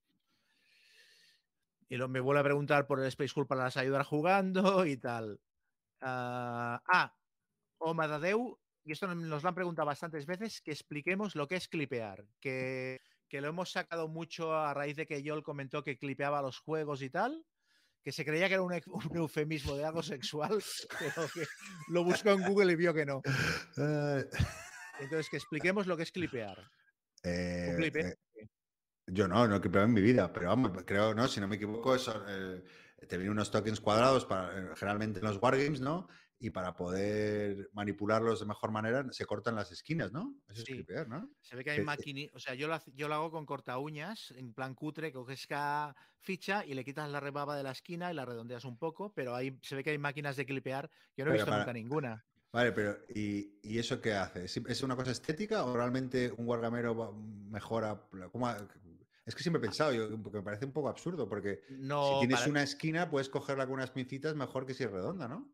Mm, para juegos, eh, aparte de que quedan muy feas, para Eso juegos, sí, co- voy a llamar- para juegos como el avance de Squad Leader es que las fichas son tan endebles, aparte que se pueden llegar a deshilachar. Entonces es mejor cortarlas porque las, ¿sabes? La le quitas la rebaba y, la, y, y queda fijada la ficha, no se, no se te despega el cartón. Pero si no tienes ahí una pelusilla en cada esquina que la, se puede cascar con el tiempo y aparte es que quedan muy feas. Para juegos de... a- Hoy en día hay muchos, los de los de Compass Games ya es lo que decía yo, el que le picas y te sale, se te caen las piezas del troquel, ya guay, ¿no? Pero para Wargames eso de fichas muy pequeñas y tal, yo creo que lo mejora mucho. Mira tú. ¿Qué más? Eh, Bueno, hay mucha gente todavía coleando con lo del programa 50 y tus vueltas arriba y para abajo. Hay uno que te dice que parecías Charlotte. Ah, Pues yo no tengo, porque ya las que estoy viendo son de- del, del programa que hicimos en directo, ¿eh? O sea, Ah, estoy viendo así. De todos se sale, Gaceto, estamos contigo. entonces sale, nos merecemos un aumento yo y yo por aguantarte. Sí, sí, eso todo es verdad. eh, ¿Ves el significado de clipear? Ta, ta, ta. Pues ya está, oye. Pues ya está, 150. No, perdonad, ahí es que claro, no hemos comentado los últimos tres programas y, y seguro que se nos quedan muchos. Sí, seguro que nos quedan. ahí. Estoy mirando a ver si hay alguno más por aquí. Ah, el, el- no, Kerala nos pregunta por un juego que se llama Lions of Judah de Compass Games, que trata Ah. sobre la Segunda Guerra Ítalo-Etíope. Mira, ese juego iba a salir por GMT, finalmente no, no, no, no lo, lo sacaron y, y no sé si es Compass quien lo sacó. que Además es de un autor español. Y, y a mí en, su- en, mi- radar algún momento, Lions of Judah, pensé que era rollo reggae y tal. Etiopía, Haile Selassie, pero no lo he jugado, pero creo que, que- tiene un nivel, o sea, que, que era un wargame durillo, o sea, que no era tan accesible como pensé en un primer momento. Pero no lo he jugado, pero siento curiosidad también, el tema me, me llama la atención. También preguntan por aquí qué pasó con el Western Legends. Eh, eh, pues, vamos, el Western Legends a mí me gusta mucho, yo creo que está guay, es un juego que además tiene mecánicas ahí, o sea, sobre todo para gente ahí que le, a ver, el problema que tiene es que si si juegas con gente muy Eurogamer que va a ganar, te puede fastidiar la experiencia, ¿no? Aquí la gracia es, me pego con este, juego al póker, ¿sabes? Con la mecánica de póker que tiene y demás, Sí. y, si- y- y tal, pero es un juegazo. Tengo muchas ganas de probar las expansiones, que no he probado ninguna, que me han dicho que están muy guays, pero no están en español todas. Hay alguna, pero hay una que es la que recomienda a todo el mundo, que no me acuerdo cómo se llama. Pero vamos, es muy, guay- muy guay el juego. Vamos, yo, yo eh, lo, lo he vuelto a comprar. Es de esos que compré, vendí y digo, "¿Pero ¿qué coño vendí esto? Si está guay. Van a sacar una Big Box ahora, ¿no? Estaban preparando Sí. una Big Box. Sí, una Big Box ahí muy gorda. Pero vamos, que. Luego David80 nos pregunta, nos dice, te dice a ti que si nos gustan los juegos de movimiento oculto, que Zacatrus tiene el 24 horas. Que en una caja muy compacta tienes cuatro juegos diferentes de movimiento oculto. Sí, ese, ese cuál es, sí, lo, me acuerdo, me acuerdo de ese juego, pero no, la verdad que no lo, no lo he jugado. Pero es verdad que, que ese, ese- sí, sí, tiene buena pinta, vamos. Además creo que tuvo ahí su... O sí lo jugué, no me acuerdo, tío. Ya se me va la pinza. A ver, espera que estoy abriéndolo. No, no lo he jugado, no lo he jugado. Pero sí sé cuál es, que tiene como cuatro segundos de movimiento oculto, tenía buena pinta, sí. Sí, a mí me gusta mucho ese momento oculto. Y ahora sí que ya está. Ya nos hemos puesto al día de comentarios interesantes. Bueno, ya que estamos de momento oculto, el 15 de marzo, The Hunt de Matías Kramer en Game Found. Aprovechar, movimiento oculto. ¿Cuántos días de, de campaña? 21, nada, lo más corto. Bueno, se puede por más corto aún, pero bueno, 20 días está bien. Sí, No, ya me estresa mucho, tío, que está ahí los comentarios, un poco coñazo, pero bueno. sí, hay que estar muy pendiente y tal. Sí, sí, ya me imagino. Pero bueno, así que habrá que grabar antes, si no quieres que aparezca sin dientes. Aquí en el este. Bueno, pues oye, eh, muy bien, ¿no? El programa, la verdad que eh, con, 50 con 41 personas en directo de manera improvisada, la verdad que nos habéis dado vidilla, así que muchas gracias por, por conectaros eh, ya más sin avisar y por error. Cada Eh, programa un plátano. O sea, cada programa hacemos algo que rompe, ¿sabes? Eh, fin. Pero bueno, la verdad que es muy guay teneros ahí y sin problemas técnicos, que eso es lo que mejor. Sí, sí, yo creo, yo me quedaría ya con el directo. O sea, No, no, no, ya o sea, sabiendo que eso, eh. la- claro, simplemente de un botón era otro y qué tal, así que lo único habrá que anunciarlo para que la gente, yo qué sé, si le Sí, apetece, pues pero bueno, sabes, eh, eh, supongo que sabes y los que te hemos conectado saben lo que va a pasar, que es que el siguiente programa no funcionará el directo. O sea, esto, está más, esto lo sabe Satanás. Pero bueno, eh, eh, muchísimas gracias por, a la gente que está en el directo y a los que nos escuchéis en diferido. Espero poder subirlo mañana. Y, y nada, nos vemos en el siguiente programa de Qué rico el mambo. Chema. Adiós.